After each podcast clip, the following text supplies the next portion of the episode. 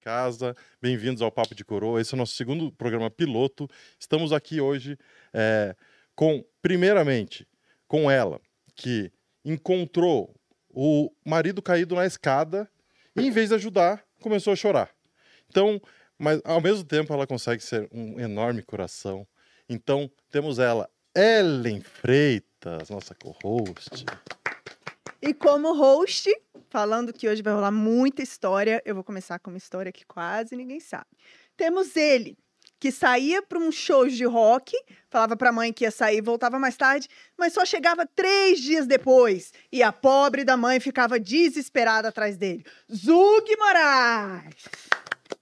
E é claro, quem ajuda o nosso podcast a acontecer, é, temos alguns patrocinadores aqui. O primeiro é o Midas Poker Team.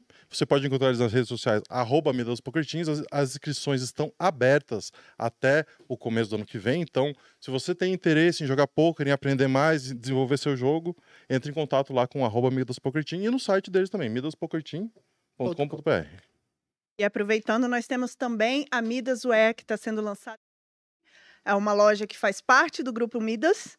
E então, se você quer saber das nossas roupas, dá uma olhadinha lá, acesse midaswear.store. No nosso Instagram é midaswear.store também. Então dê uma olhada nas roupas e aproveite o lançamento. E sigam também o arroba Papo de Coroa nas redes sociais para interagir com a gente. E vamos para a vinheta para começar esse programa, que hoje a gente tem dois convidados especiais. Bora! Volta a vinheta.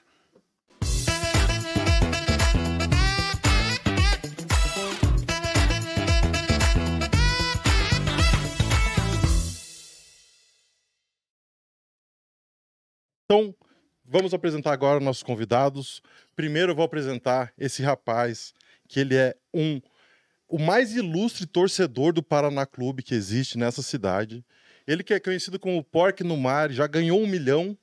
Ramon Kropmans. Bem-vindo, Ramon. Obrigado. Oi, galera, boa noite. Obrigado pelo convite. É uma honra estar aqui no segundo episódio do Papo de Coroa. Vamos lá. E nosso segundo convidado é ele, que quando bebe um pouquinho mais de corona, solta uns uivos, uns latidos. A gente não sabe muito bem. É um Rottweiler, né? Que já, tweet, já fez muito, já streamou bastante, parou e agora vai voltar pelo Midastinha streamar ano que vem. Acompanhem ele, ele, Gui Ramos. É nóis, galera. Tamo junto. Prazer estar aqui com vocês. Espero que seja um, uma conversa, um papo de coroa divertido. Obrigado, Zugão. Obrigado, Ellen. Obrigado, Ramon. Tamo junto. Obrigado, E você aí de casa, você pode interagir com a gente, mandar perguntas, então fique à vontade para mandar perguntas no chat da Twitch. O Pico Pico vai estar lá recolhendo as melhores perguntas para no momento que a gente é, chegar na, no final da entrevista ali, a gente vai trazer no papo da galera algumas perguntas de vocês. E Gui, vamos começar por você então, aproveitando que eu já te Bora. apresentei, vamos nessa. Conta um pouquinho para quem ainda não te conhece do seu início da carreira no poker até chegar no Midastinha, assim, dá uma resumidinha pra gente. Beleza. É... Bom, a minha entrada no Midas, ela foi bem é... esquisita, digamos assim, porque eu tava trabalhando num estúdio fotográfico e o estúdio quebrou, fechou, e eu fui despedido, logicamente. e daí eu mandei mensagem pro Lucy e falei: "E aí, Lucy? Beleza, irmão? Tô com tempo. Será que dá pra gente, de repente, fazer um teste no time? E contextualizando, eu já jogava poker é, recreativamente. É, jogava com a minha grana ali, mas jogava assim, sei lá, três torneios por mês, quatro torneios por mês, brincando com meu dinheiro quando eu tinha tempo livre. Aí eu mandei mensagem pro Lúcio, ele falou: Não, rola sim, parceiro, vamos, vamos conversar e, e, e ver se rola uma oportunidade para você. Isso foi numa sexta-feira. Daí conversei com ele sobre a entrada no time na segunda.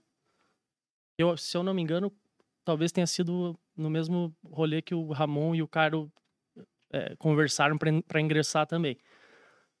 E daí ele, daí ele surgiu essa oportunidade, entrei, segunda-feira, na terça-feira comecei a jogar já pelo time. Então foi bem rápido assim, falei com ele na sexta, segunda-feira entrei no time e isso foi em 2015, novembro de 2015. Então tem sete anos aí já. Ah, e de lá pra cá, muitas coisas aconteceram, né? Eu não sei exatamente é, o que, que você quer saber exatamente dessa, dessa trajetória, mas se quiser fazer perguntas mais incisivas, assim. mas, é, enfim, comecei jogando. É... a gente queria saber como é que foi o início, essa sua virada de chave para jogar poker. Sim. E depois você entrou no Midas e foi até a sociedade, enfim. Tá. Então, qual foi o momento que você entrou, você virou jogador, você acabou de falar pra gente, e qual foi o momento que você passou de jogador para sócio? Tá. É, bom, é, é que é, são sete anos, né? Para resumir, é, é, muita, tem muita coisa que aconteceu Pode contar, o tempo é seu. Então, acho que com dois anos de time, mais ou menos, eu comecei a trabalhar nas categorias de base do time, que na época a gente chamava de Midas Micro. O Zugão participou desse projeto também com a gente. É, acho que não trabalhamos juntos, né, Zugão? É, porque projeto. a gente fazia turmas de a cada três meses, então eu tava, eu tava com outros instrutores e ele tava com outros instrutores. Exatamente. Eu comecei com o. Eu comecei trabalhando com o Cabeça e com o Tuga nesse projeto. E foi muito legal na época poder já começar a, enfim, procurar pessoas que tivessem interessadas e tivessem um perfil interessante para jogar e conduzir o começo da carreira desses caras. Então isso foi bem legal, foi em 2017 ou 18. Eu não tenho certeza da data específica, mas creio que foi entre esse, entre esse período. Bom, daí fiquei um tempo nesse, nesse processo com o time, no crescimento desses jogadores e tudo mais. E em 2000, a questão da sociedade foi em 2020. Foi em 2020 é, o time estava precisando, enfim, de mão de obra mais para conduzir o departamento técnico. E me ofereceram uma oportunidade, porque eu já trabalhava há bastante tempo é, ensinando a galera ali da base e tal, né? Ajudando na construção do, da, da formação dos players. E me ofereceram essa oportunidade. E óbvio, logicamente que eu aceitei, né? Porque, pô, os caras me, me, me ensinaram desde o começo tudo que eu sei sobre poker não tinha como dizer não para os caras para fazer parte desse, desse processo com eles. Então, é... enfim, em 2020 eu aceitei, comecei a trabalhar efetivamente no RH do time, né? A, a, a, assumir ali a direção do, do, RH e comecei a trabalhar mais com recrutamento e seleção, né? Que era nem tanto o que eu fazia até então no time. Até então eu trabalhava só no, dando aula no departamento técnico. E aí eu comecei a trabalhar com recrutamento e seleção. E, enfim, fiquei de 2020 até um mês atrás, né? Agora eu passei o bastão para o Anderson é, conduzir esse trabalho no RH e estou retomando, voltando agora para o departamento técnico. Então, assim, cara, só tenho a agradecer ao Midas. É, não pretendo nunca sair desse time, né? Independente do que acontecer, é, quero estar tá aqui dando meu melhor, trabalhando para a empresa crescer. É, sou, eu sou muito honrado em ter as pessoas que estão comigo hoje. Né? Eu fiz grandes amigos, além de, de, tudo que os caras me ensinaram, né? Eu tenho grandes inspirações dentro do time. Mas além de tudo que os caras me ensinaram, é, enfim, eu só quero contribuir ainda mais para que essa empresa, enfim, voe e cresça ainda mais e, enfim, a gente possa formar jogadores, ajudar no, na evolução é, técnica de cada um deles. É o depoimento. É, antes do poker, você também fez algumas coisas. Eu, eu lembro que você chegou a dar carta, é, um pouco, chegou a fazer o, o serviço de, de relógios da, na rua. Trabalhando no correio. Eu já fiz alguns, eu já fiz alguns. Corres, né? É legal que você tocou nesse assunto, porque eu já fiz uns trabalhos que eu acho que estão entre os, as piores profissões do mundo. Sinceramente, é, é, eu acho, que, eu acho que tá num ranking de, de, de, de, profissões, assim, tipo, desgastantes, tá? Eu já trabalhei nos Correios, no, na, no setor de triagem dos Correios. Então, era um trabalho que eu entrava às 5 horas da manhã e eu tinha que ficar carregando caixas, empilhando caixas e colocando dentro do caminhão para o caminhão levar para... Eu trabalhava na, na, no setor das praias. Então, cara, enchia caminhão, enchia containerzinho, colocava dentro do caminhão e, e era das 5 às 2 da tarde fazendo isso. E era só isso que eu fazia. Só isso, absolutamente só isso. Trabalhei no, na, na Copel, fazendo leitura de luz também. Então, quando o cara passa na tua casa e Ah, com licença, boa tarde, eu posso fazer a leitura de luz? Eu era esse cara. O que é atacado por cachorro era ele, no caso. Eu era esse cara que que, olhava o reloginho, o Por reloginho isso de que é o luz. Rottweiler, Por isso que ele uiva, né? Tinha dias que fazia, eu fazia mil relógios Meu num Deus. dia. cara. Quando eu ia, eu entrava nos condomínios assim, nos, nos- nos- que tinham vários blocos assim, e fazia ali 200, 300 às vezes, né, que já era um grande volume desse total, mas cara, era insano, era o dia inteiro camelando, lendo o reloginho de luz e deixando a fatura no caixinho do correio dos- da galera. E assim, é, foram trabalhos completamente aleatórios que entraram na minha vida, Uhum. tipo, eu era bem despretensioso. Os dois eram concursos, eram concursos básicos que a minha mãe me inscreveu. e eu passei. Obrigada, mãe. Obrigado, Érica. Valeu.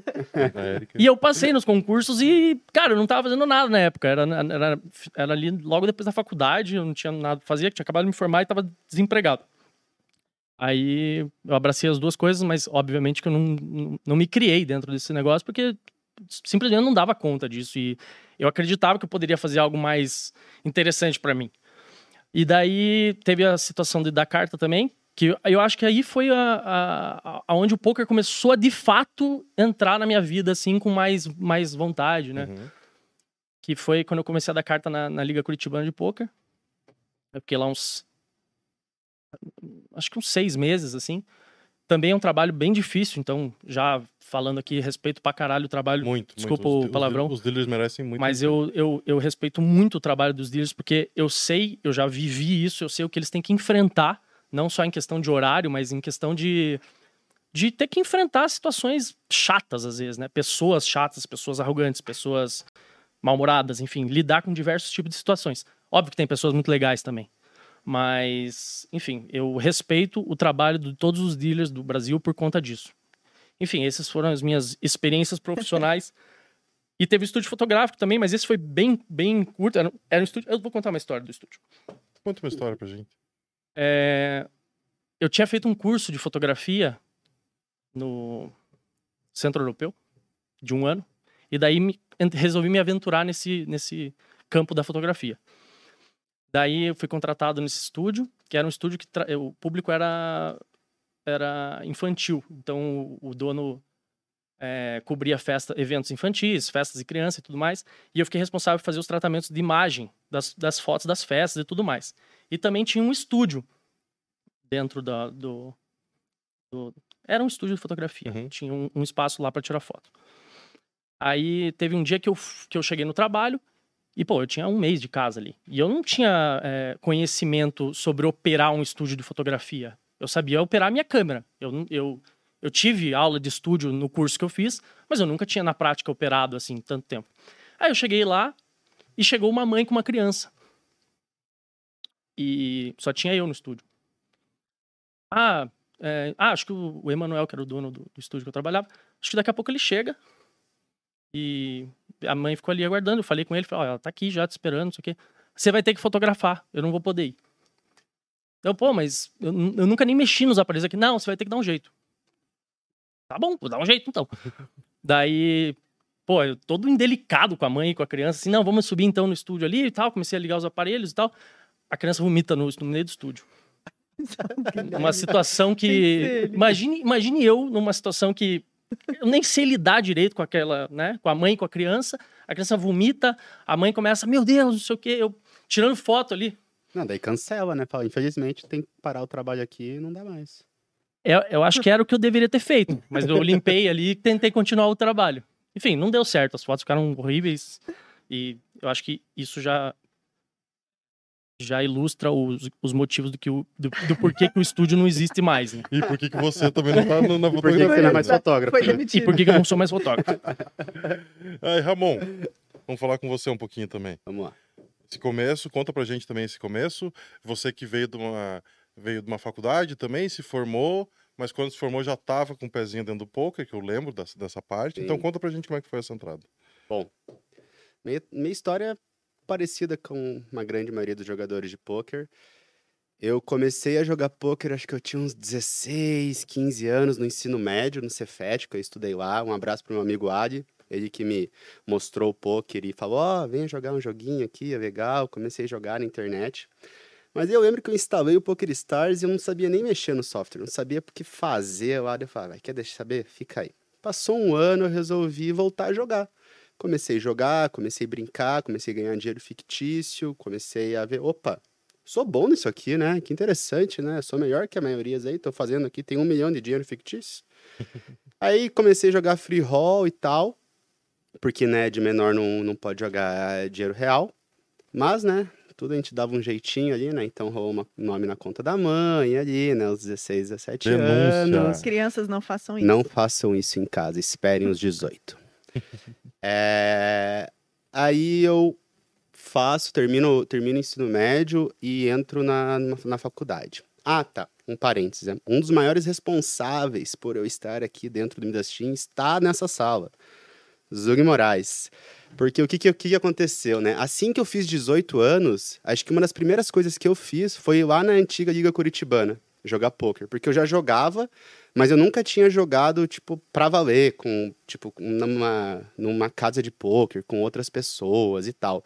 E o Zug, na época, era reggae de cash. Então, tipo, eu ia lá uma, duas vezes por semana, pegava o Inter 2, lá no Jardim das Américas, ia de Inter 2 até o... Qual que é o ponto ali? O Mercedes. Mercedes. Descia nas Mercedes, andava três quadras e ia jogar o free roll da tarde. que Começava às três da tarde. Se se passasse ali, beleza. Se não, não era dezão, ah, vintão para dar o ribai, não ia, não dava ribai, pegava o ônibus e ia para casa. E sempre que ia lá, Wagner estava lá.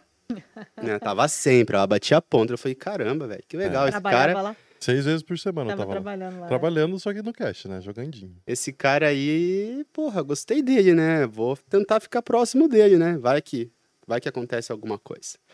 Aí um certo dia a gente tava lá fora conversando e eu perguntei, aí, Zug, o que que, que que tava acontecendo? Você só jogava na época, né? Você já Só não, não tava no Midas É, ainda, é, né? tinha Mas você já conhecia, Nessa né? época eu tinha acabado de sair do, da Trunk, que era a produtora que eu Uhum. trabalhava, e tava jogando cash só. Tava só, Ah. só fazendo isso. Mas eu conhe- já tinha conhecido os meninos do Midas, já conhecia, acho que o Chico e o Cabeça, se não me Uhum. engano, nessa época. Daí o Zig falou, ah, tem o Midas e tal. Daí, ah, beleza. Ficou por isso mesmo. Aí eu, eu, eu entrei na faculdade e... Aí no- na faculdade tinha uns processos seletivos para participar, fazer umas horas eh, complementares, logo no primeiro ano. Tinham três processos para três, três lugares lá. Eu não passei em nenhum. passei em nenhum dos três, assim. Eu fiz publicidade e propaganda na federal, nada deu certo nesse meu primeiro ano. E esse meu primeiro ano, meio que eu só jogava poker. Então eu ia pra aula de manhã, minha aula era, era bem tranquila, era tipo das 8 ao meio-dia e tinha a tarde inteira livre pra jogar. Daí eu já era de maior e comecei a jogar. Aí em 2018, acho que era isso aí. 2000 Não, antes até. 2017, não lembro agora. Aí beleza. Aí o que que acontece? Eu começo, eu resolvo fazer um intercâmbio nesse meio tempo. Aí eu largo, tranco a faculdade e vou para Dublin, moro em Dublin por um ano e lá eu só jogo. Aí lá eu me desenvolvo muito, porque eu não fui atrás de nenhum outro trabalho. Fiquei só grindando, grindando, grindando, grindando. Nesse meio tempo eu fiz inscrição no Forbet. Forbet me, não me aceitou. Valeu, Forbet. Obrigado. Forbet. Obrigado, Todos os Forbet. dias. Agradecemos muito. Agradeço todos os dias por não ter entrado, brincadeira.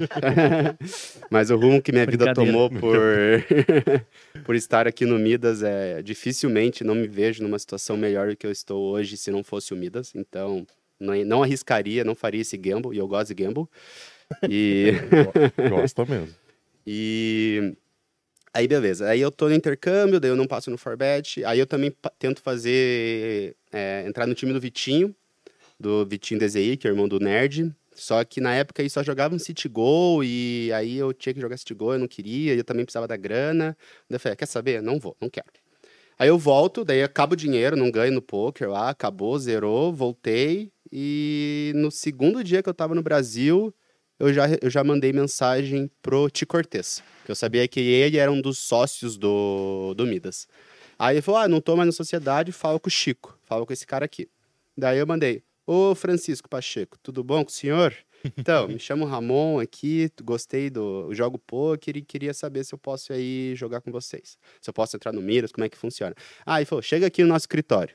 Porra, daí eu falei, caramba, esse cara tem escritório, é isso que eu quero da minha vida, meu, jogar poker no escritório com os caras.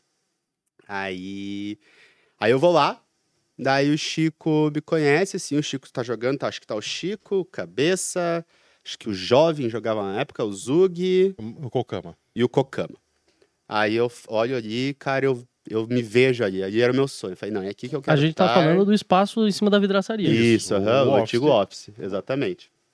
Daí eu falo, Saúde. caramba, obrigado, Pico Pico. Aí eu, caramba, é isso que eu quero da minha vida. Aí beleza. Aí eu começo a. Aí beleza. Aí no dia seguinte, dois dias depois, eu vou. O Chico fala, vai lá e fala com o Dan. Com o Dan Almeida. E o Dan Almeida morava na casa do lado do office.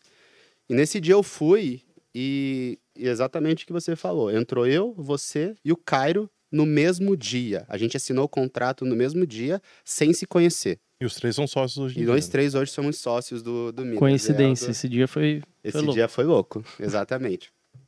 Aí eu entro mais ou menos em novembro.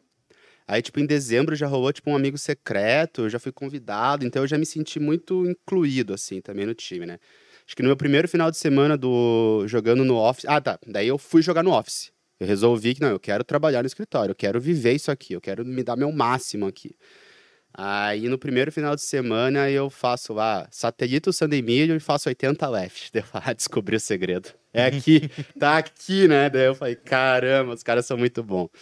E, né, eu entrei achando que eu sabia jogar poker, né? Daí eu conheci os caras que, de fato, sabiam jogar poker. E é um... Você toma um susto, assim, né? Porque não sabia o que era equidade, não sabia o que, que era... Você não sabe nada, essa é a verdade. Você não sabe nada, Você não. Você não sabe. Você sabe as regras. Você sabe as regras e você não é um completo fiche. Não, é, você Né? sabe ter um pensamento lógico, mas você Isso, não sabe você por fa- que que você tá Exato, perfeito. É isso. Você tem a lógica ali, mas você não, não tá entendendo por quê. Aí. Aí beleza, daí eu começo a jogar e eu fico, tipo, acho que dois anos break-even, sem ver a cor do cascalho e fazendo faculdade, né? Eu volto, continuo a faculdade, aí a faculdade vai nas coxas aí, né? Aí termina a. Eu termino a faculdade, aí as coisas começam a, a se desenvolver um pouco mais, assim. Aí eu tenho um hit, aí eu sou convidado para dar aula, aí eu lembro perfeitamente o dia que eu fui convidado para ser sócio. Eu estava jogando no, num clube, no Batel Poker Club, e eu recebi uma mensagem do CF, ô, eu preciso falar com você. E na minha cabeça, na época, cara, era inimaginável ser sócio daquilo, daquele... Eu nem pensava nisso, tipo, não era algo que eu almejava. Eu só queria me desenvolver como jogador e ser um jogador melhor. Aí, de repente, eu recebo uma, uma mensagem falando que, ó, tem uma oportunidade aqui se a gente quer saber se você quer ser sócio. Nossa, eu já fico, já espiuso lá, já caio do torneio. Falei, meu Deus do céu, o que, que é isso? Como assim? O que tá acontecendo? E no ano anterior, eu tinha guardado um certo valor que era muito aproximadamente o valor que eu ia jogar em Vegas, que era meu sonho era ir para Vegas. Eu queria muito ir para Las Vegas. E aí o e era basicamente o valor que eu tinha que pagar para entrar na sociedade na época. Daí eu vivi um dilema. Putz, e agora? O que que eu faço? O que que eu faço? Aí eu pensei, refleti, falei, é, cara, essa oportunidade, pô, não vou deixar sair, né? Uma oportunidade bateu muito forte na minha porta. Aí eu fui lá e entrei na sociedade. Fiz o aporte, entrei na sociedade. E passou dois meses, já ritei um monte de coisa, já consegui a grana e no mesmo ano eu fui para Vegas. Então foi mais ou menos assim, né? Daí as coisas depois foram se desenvolvendo naturalmente, assim, né? Fui me desenvolvendo na parte técnica, fui melhorando o meu relacionamento interpessoal para é muito diferente, né? Quando você é só um, quando você é jogador, quando você é um sócio, tem algumas responsabilidades extras com os jogadores, que acho que é importante é, frisar isso. E fui me desenvolvendo, fui melhorando. E cá estamos hoje dando entrevista no Papo de Coroa, né? Quem É diria? isso, é Teve um parênteses aí no meio que tem um tal de Venom. É, não. A gente vai falar dele daqui a pouco.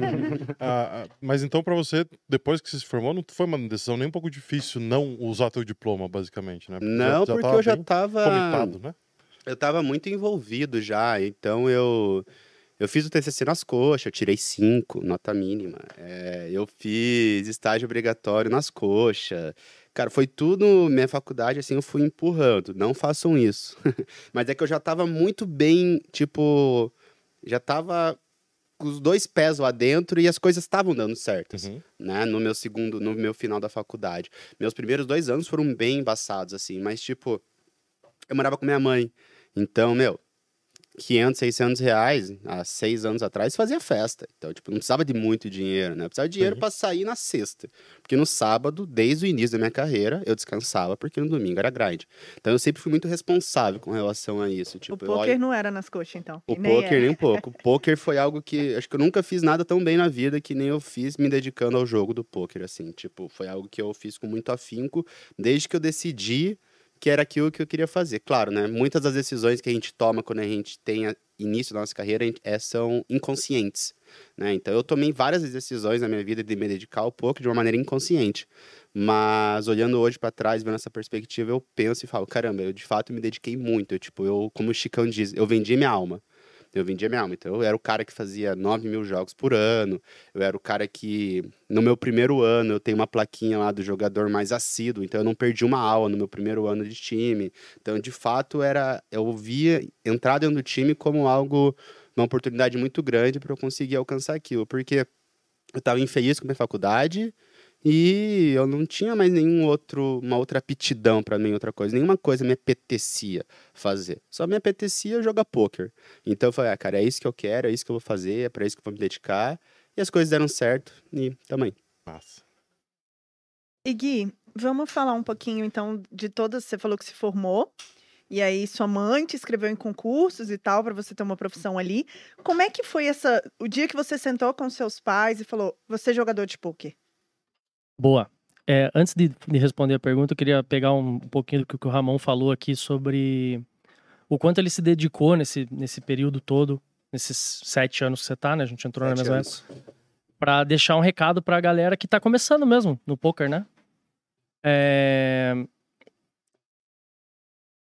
Olha, olha o quanto o cara tá citando aqui que se dedicou, é, que, que lutou por isso, né? O quanto, quanta paixão ele tinha e, e trilhou esse caminho, ganhou o prêmio de jogador assíduo e tal.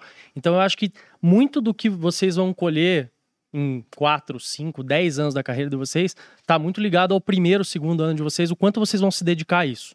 O quanto vocês vão vestir a camisa, o quanto vocês vão, cara, sofrer. É, é, é um sofrimento. Essa mudança, por mais que você goste muito de jogar, você vai ter que passar por momentos difíceis. O Ramon falou que é, citou que os primeiros anos deles não foram não foram tão bons quanto ele imaginava, mesmo ele se dedicando tanto que ele- quanto ele se dedicou. Então, eu acho que é um, é um pouco do que eu, do que eu penso a respeito do, do sucesso dentro do poker, né? É, pode não ter, não ter muito a ver com o retorno financeiro, mas o quanto você está disposto a se dedicar, a enfrentar e batalhar, e enfrentar longas sessões de, de grind, às vezes perder e, e perder muitas vezes, enfim. Tem muito a ver com, com- Eu acho que dedicação é uma, é uma palavra boa. Hoje o nosso, só um parênteses, né? Continuando, o nosso mercado hoje é muito competitivo, né? Então, mas ainda tem espaço, ainda tem espaço. Então, acho que se dedicar ali e fazer, mas dedicar de verdade, não dar aquele migué de estudar uma hora por dia, uma vez por semana. É de fato, meu, é acordar. Eu acordei. Hoje, hoje não sou mais tanto esse cara que é, mudou, tem outras responsabilidades e tal, mas eu acho que por uns cinco anos da minha carreira eu respirava poker 24 horas por dia, 24, 7 dias por semana. Eu acordava pensando na aula que eu ia montar, eu dormia pensando no, na mão que eu tava jogando, que eu acabei de jogar. Então, acho que isso é muito importante, é você respirar o poker, principalmente, de fato, no início, né, onde as coisas são muito mais complicadas, né? As coisas são muito mais difíceis porque você você não é bom quando você está começando. É basicamente isso. Você tem muita coisa a aprender. O jogo é muito complexo. Então, você, no teu segundo, primeiro ano, cara, você tá. Você não é bom nem no teu décimo ano, quem dirá no teu primeiro ano, né? Tipo, cara, tem. Te conta nos dedos caras que de fato você fala, pô, esse cara erra muito pouco. Esse cara, ele tem uma. É, uma parte técnica extremamente avançada. Eu acho que você vai aprendendo dia após dia, semana após semana, mês após mês. E no início da tua carreira você tem uma, uma quantidade de informações muito grande para assimilar. E se você não se dedicar o tempo o suficiente para assimilar todas essas informações, vai ser muito difícil as coisas darem certo para você. Você vai depender do hit. Você vai depender de você acertar um torneio lá e, e- e isso, isso der certo. Mas isso está cada vez mais difícil. Né? Se prova, principalmente dentro do time, e hoje em dia a gente consegue perceber, né, olhando de fora, como sócios e como instrutores, que os caras que ganham, que dão certo, são de fato os caras que a gente consegue perceber, que se dedicam, que participam, que estão nas aulas, que mandam mãos, que tiram dúvidas, né? São esses caras que estão ganhando, que são lucrativos e que a gente, como time também, né? A partir do momento que você entra dentro de um time e você resolve entrar dentro de um time, as pessoas que comandam aquele time, elas conseguem perceber isso. E são e vocês que vão receber, são essas pessoas que vão receber atenção, é, não atenção mais, mais especial, mas vão receber um pouco mais de carinho ali na, nas respostas, no tempo do instrutor e por aí vai. Então, é, qual é a pergunta mesmo? Quando você avisou para os seus pais, contou para eles que você não seguiria nenhuma das outras profissões e sim seria jogador de? Inclusive, um abraço para Eric e pro Rubens, que estiverem vendo. Eles estão vendo, eu acho. Excelentes pessoas. Eles estão vendo, Foi um eu acho. prazer. Jogar, joguei na casa do Gui um bom tempo lá, atrapalhei a vida de vocês, mas foi muito legal. Não atrapalhou, não.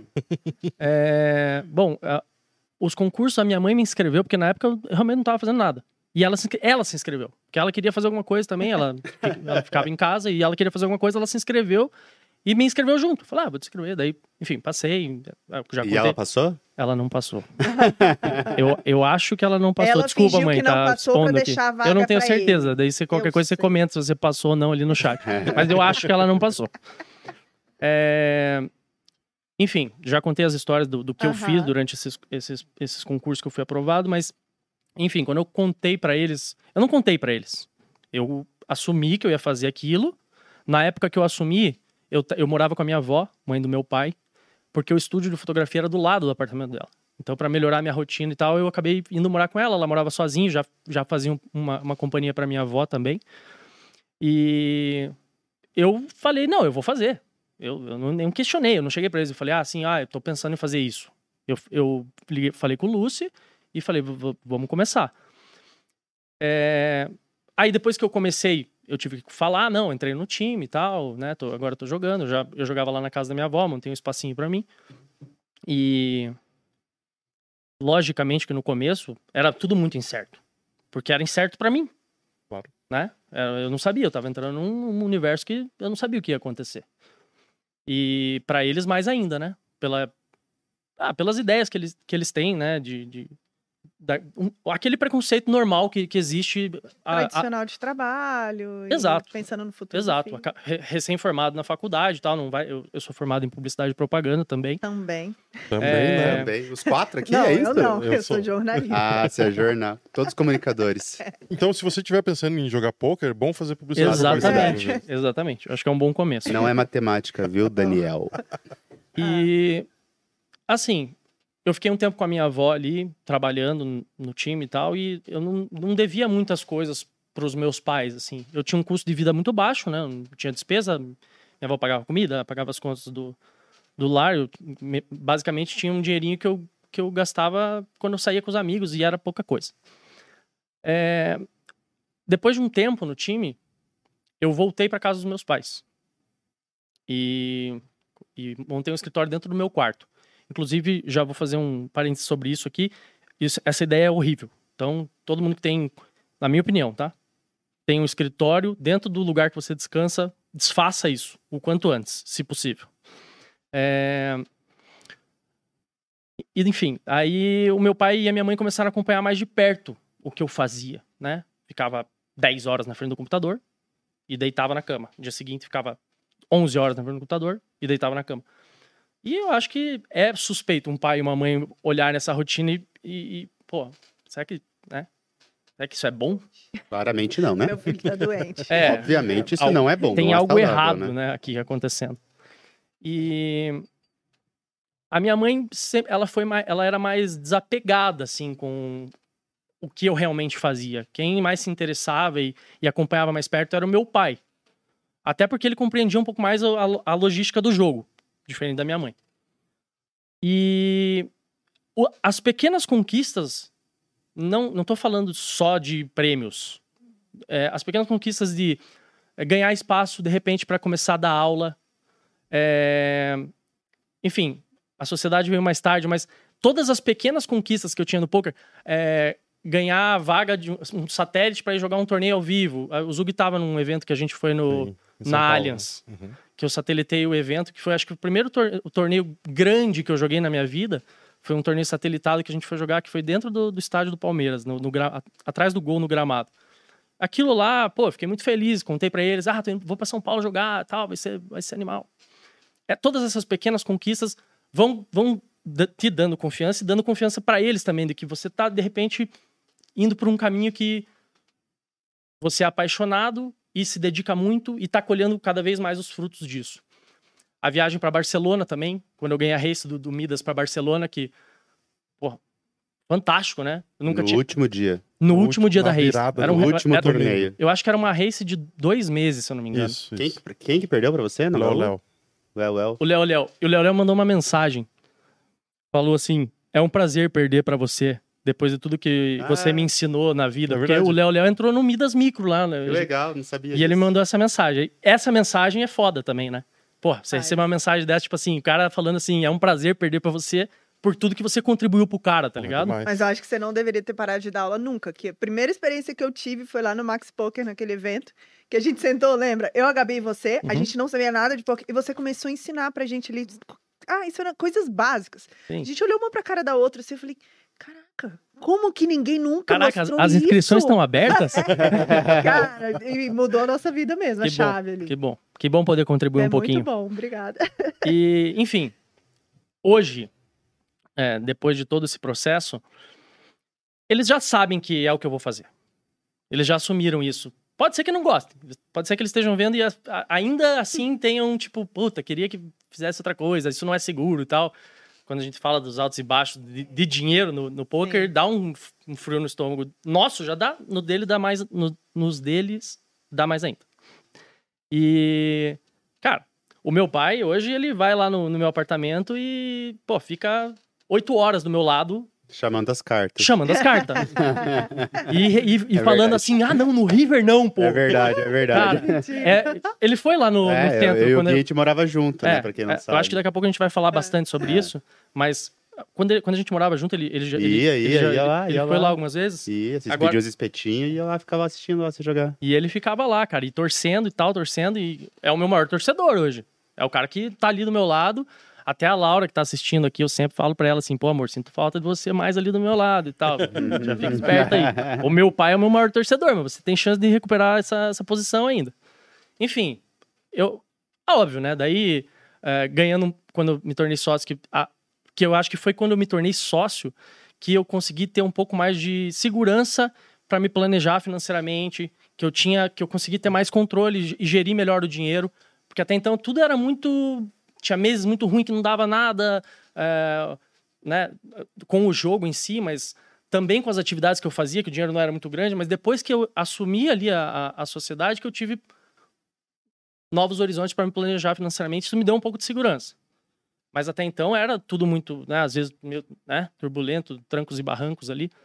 Mas hoje mais tranquilo assim, não vou dizer que super tranquilo, né, porque a vida é, a vida é louca, mas mais tranquilo hoje, pô, agradeço demais a a possibilidade que os meus pais também puderam me fornecer, né?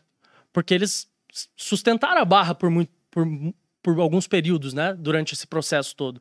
Afinal, quando eu não tava, sei lá, tava num- numa uma fase ruim de não ganhar durante três, quatro, às vezes até mais meses, é, eu tinha a oportunidade de contar com a ajuda deles. E eu valorizo muito isso, porque se, se, se isso não existisse, talvez não fosse capaz de eu chegar onde eu tô hoje.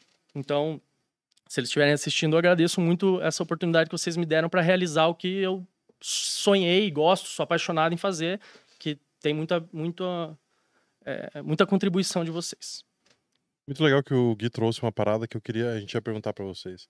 É, a vida a dois. Como é que foi morar com o coleguinha? Como é que foi dividir espaço com sócio e colega? Prefiro não falar sobre isso. Uhum. Não, mentira, eu vou deixar o Ramon falar um pouco aí Próxima depois eu... pergunta. Não, só dando uma complementada, também quero fazer um agradecimento especial para a dona Sônia, minha mãe também, que ela Olha, foi uma Sônia. das responsáveis por eu estar aqui, também segurou muitas barras por muito, muito tempo. Então eu ia lá a cada três meses, mãe, me dá mil reais aí para eu viver os próximos três é, meses. É isso. Daí passava três meses, não ganhava, mãe, me dá mais mil. Ela dava, mãe, porra. Então, tipo, acabava o grind acabado lá, trocava ideia com ela. Eu lembro um dia até hoje que teve um dia que, porra, muito tempo sem ganhar, sem ganhar, sem ganhar, tipo, não aguentei, comecei a chorar, chorar, chorar, chorar. Aí ela falou, por que você larga isso? Eu falei, mãe, não quero, não quero, é o que eu gosto. Ela falou, então vamos junto, eu vou te ajudar, Ah, vamos em frente. linda. Então ela sempre foi, tipo, pô, ela sempre me ajudou muito. Então eu mandei agora há pouco o link pra ela. Se ela estiver vendo, mãe, te amo, obrigado. E qual que é a pergunta? Não, é, Como é que era a era relação só, a dois? É, relação, Relação de a dois. junto, jogando junto e, e Cara, foi. sociedade junto. É, conta vezes. desde o início, assim, porque pelo que vocês falaram, quando vocês entraram no Midas, vocês nem se conheceram, não se conheciam, Vocês mas não conheceram lá. absurdamente. Não, gente na nada- nunca tinham E eu, e eu não tenho tanta certeza de quando que a gente realmente se aproximou. De verdade, assim. Foi amor à primeira vez. Ah, eu acho que no time aí, acho que a gente já pensou que a gente tava. A gente já meio que. Nós dois ali na, na época começamos Eu a acho que jogar. você começou e- a dar aula também, não começou? No, no, no É, no micro? Midas Micro. Aí o Gui começou a dar aula antes que eu. Aí eu terminei a faculdade, comecei a dar aula. Acho que foi meio que nessa época, assim, que a gente virou mais brother. É porque a gente sempre. O Midas sempre foi. Nessa época, o Midas era um time de 30 pessoas. No máximo, menos até. Era muita gente de Curitiba também. 40 então era muito- pessoas, muito- todo é. Então conhecia. a gente se reunia lá, pelo menos a cada 15 dias, tava todo mundo reunido na resenha, conversando, e a gente sempre tava junto. Cara, eu e o Gui a gente começou a morar juntos. Na verdade, o Gui tinha falado pra mim que queria morar, queria sair da casa dos pais dele, e só comentou isso comigo. Aí a gente começou a jogar tênis juntos. Aí a Tênis. gente A Tênis. tênis. a gente começou a jogar tênis juntos e daí o Gui, fa- o Gui tinha comentado isso comigo. Aí eu falei, cara, eu tô afim de sair de casa também. Que que você tá, tá, tá afim de morar junto, achar uma casa aí pra nós? Aí, aí, cara, não sei, vou pensar. Daí passou uma hora, quero. Aí Vocês não tinham intimidade nenhuma. A gente- morar é verdade, tem o Não. lance do tênis. A gente treinou tênis antes de, mo- A de- gente treinou tênis morar antes de- junto. de morar junto, né? Na verdade, Que você treinou. isso, né? É, eu, eu só ia lá fazer... É, a gente Poder fez- participar. Eu fiz Não, um mês você de treinava, você treinava. Eu treinava, o Gui jogava. Não, não, você treinava, pô. A gente treinava com o professor lá e tal. Sim. No jogo, um contra um, aí é outra história. Outro, outra pauta. No treino é o treino. É, eu não quero falar sobre nenhum outro esporte que eu jogo contra o É Guilherme, melhor, tá? né? É melhor não falar sobre nenhum outro esporte. Mas eu tenho uma história boa também que se eu não vai contar. Eu vou não vai contar, contar. sim, vou não vai contar. contar. Conta, conta. Vou contar, vou contar. Se vir história de esportes, eu vou contar essa história. Então, e, e o, e o Crop chegou pra mim e perguntou se, se era uma boa a gente morar junto e, e foi meio que na... Foi na pandemia, né? Foi durante... a pandemia. Não, foi antes. Foi logo antes. Foi um engano. pouco antes. A gente começou a morar junto em. Não, mas já tinha, já, já tava rolando. Foi em A gente começou a morar junto em fevereiro, eu acho. É, a pan- a pandemia explodiu no março. Brasil em março. é. É, é. Foi ali no pico, ali bem um pouquinho antes do carnaval, eu acho. Então, e... e- é- era, era uma... Assim, era difícil porque eu, eu tava saindo da casa dos meus pais e eu tinha recém terminado meu, meu, meu namoro. E, e eu não queria... Eu não queria... Eu não sabia como é que eu ia me sen- me sentir so- completamente sozinho. Então, quando ele, quando ele me convidou, eu falei, pô, talvez seja legal, assim, porque, né, ter alguém pra compartilhar os momentos e tal. A gente já tem uma profissão que é mega solitária, então ter alguém pra compartilhar os momentos ali é, pode ser que seja uma boa ideia, né? Então, daí eu, a partir disso, eu topei e a gente foi, começou a, a rodar a cidade aí e Foi uma Visi- cidade de vários apartamentos. visitando uns APs e vendo o que, que, o que, que a gente achava bom, o que, que não achava. Até que a gente achou um lá que a gente, beleza, os dois concordaram que- meio que na hora. E E a gente morou junto um ano, né? A gente morou junto de fevereiro de um pouco mais, acho que um ano e meio, um ano e três meses. fevereiro de 20 até junho de 21. E foi É. uma convivência tranquila? assim? Cara, tranquilaço. Sério? Muito Ai, fácil. A que gente bom. não teve, eu falo isso, a gente não, não discutiu uma vez. A gente nunca brigou por nada. Eu falei pra ele, a única coisa, ó, quando você fizer coisa na airfry que vá, origem animal, você limpa. De resto, É, realmente, a gente nunca teve nenhum. nenhuma desavença, Nada. nada. Foi bem, bem Ah, tranquilo. Cara, não, foi, foi, foi bem duas justo am- mesmo, cara. Muito Eu bom. tenho duas amigas que eu amo muito. Uma é, tipo, bem parecida comigo, então ela é o terror. Eu jamais moraria com ela. E a outra eu morei fora. Mas só que a gente é bem diferente. Amo muito. Só que a gente é muito diferente. Eu sou extremamente metódica, organizada e ela é extremamente bagunceira. E aí, em todas as casas que eu morei, quando eu morava fora, eu fazia, tipo, brigar. Eu brigava. Como que eu brigo com alguém? Você brigava, Ah, eu brigava, gente. Pico, pico, ah, não. Ela me brigava. Uau, Pico. Só pra morar comigo, só o Fernando. E aí eu brigava por coisas assim, tipo, gente, sujou a louça, lava. Porque toda casa tem regras. A gente não tinha, me- a gente vivia não tinha muito- regras. a gente Nossa via- casa não tinha a regra. gente, a gente tinha muito bom senso, assim, ah, daí beleza, sujou a louça, daí eu vou lá e lavo. Aí sujou a louça, eu vou lá e lavo de volta. O Gui já sabe e já tem a consciência que a próxima louça ele vai lavar. Então meio Ah. que rolava essas coisas assim. E a gente teve um. Tinha Isso um, é teve um- perigoso, isso é perigoso. É, isso é perigoso. Isso é mas a gente tinha perigoso. bom senso. É bom ter uma regra na louça.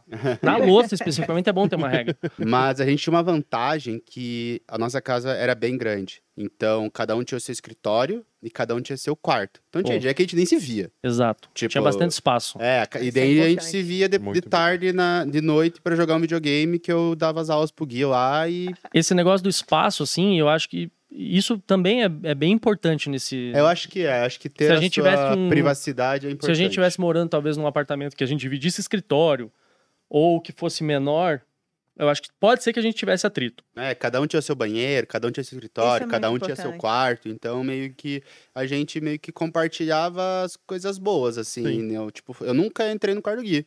É, eu fui descobrir agora que ele saiu que tem, tem um guarda-roupa lá, tem armário, não sabia, não tinha entrado. Ele morava lá, então a gente meio que, cada um no seu espaço ali, era, era, foi muito bom. E a gente tava numa vibe parecida quando a gente se mudou também, né? Tipo, você também tava, tava saindo da casa da sua mãe. Eu tava saindo da casa da minha mãe, não queria morar sozinho. Essa independência, né? Eu já namorava, eu namorava, mas na época eu falava, acho que não tô preparado ainda para morar com para morar com a minha atual namorada, que moramos juntos hoje. Oh, E oh, que poção, hein? Eu passei o bastão pra ela, ela tá Passou, morando lá no, no AP lá. Tá agora ela- agora. Agora ela mora lá comigo. Tem o banheiro dela? Tem o ba- Eu tenho meu banheiro, na verdade, né?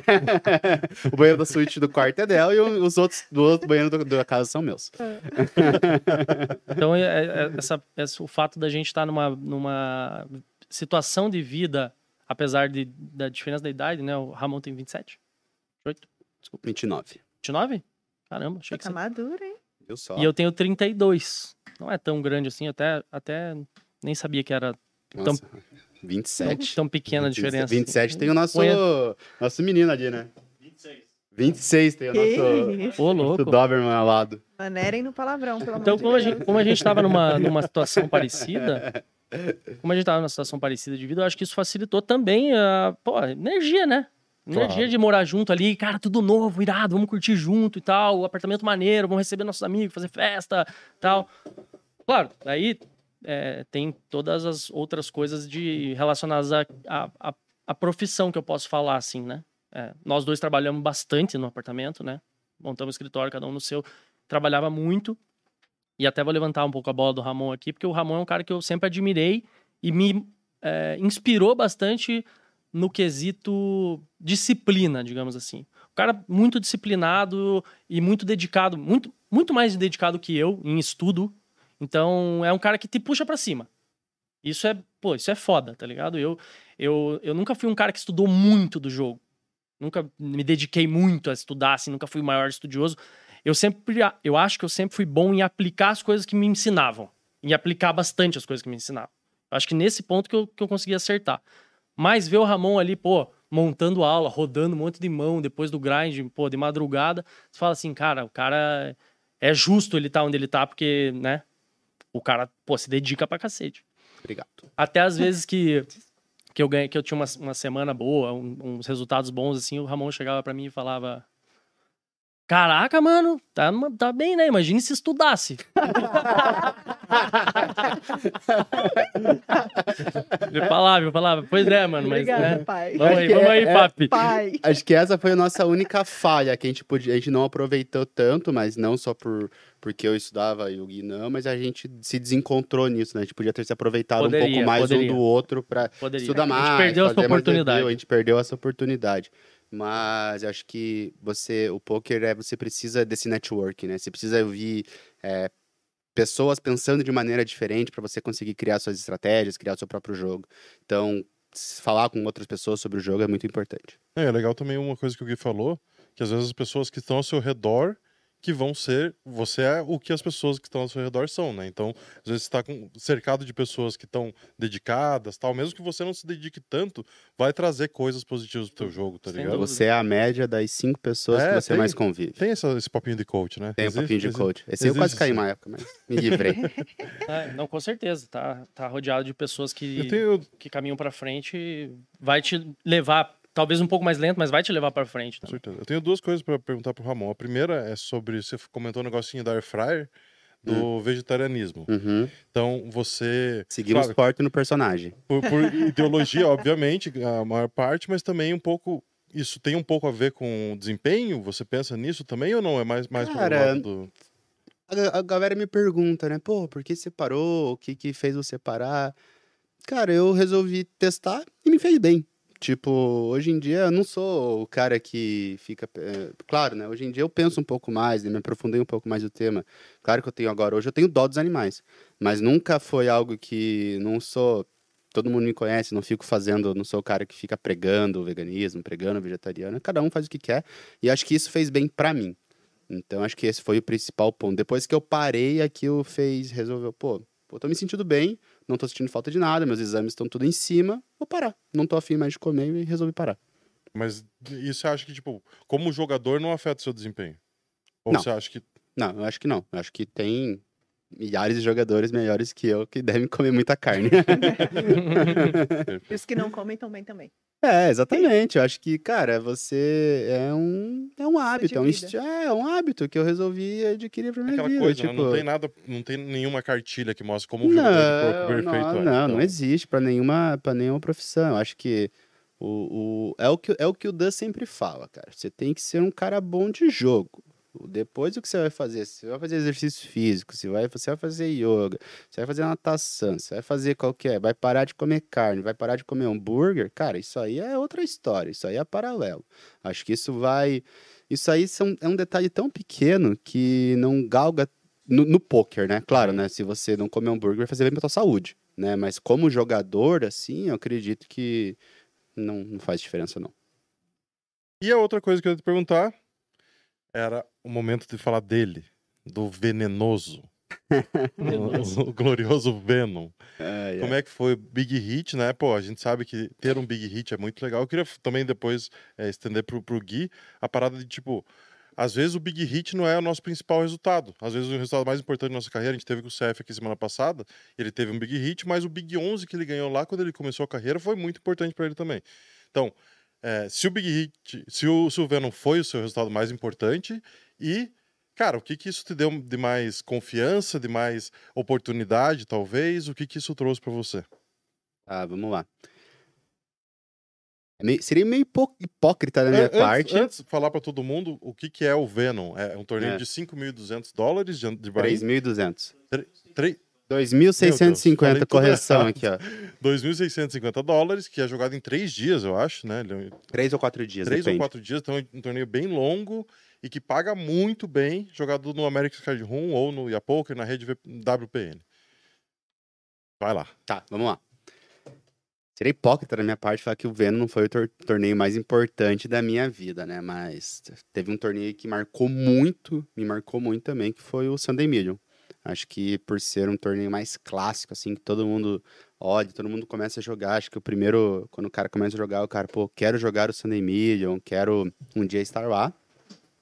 E eu fiz HU do Sunday Million em dezembro de, de 20 ou 21, de 20, eu acho. É, dezembro de 20. E esse torneio foi, pô, de extrema importância pra mim, de extrema importância. Umas duas semanas antes, eu tinha gravado o Arm Up de domingo, que é um torneio muito difícil na época, né? Que era um torneio cheio de regular. E também foi, pô, tava, as coisas estavam fluindo muito bem. Mas daí vem o, vem o glorioso, vem o danado.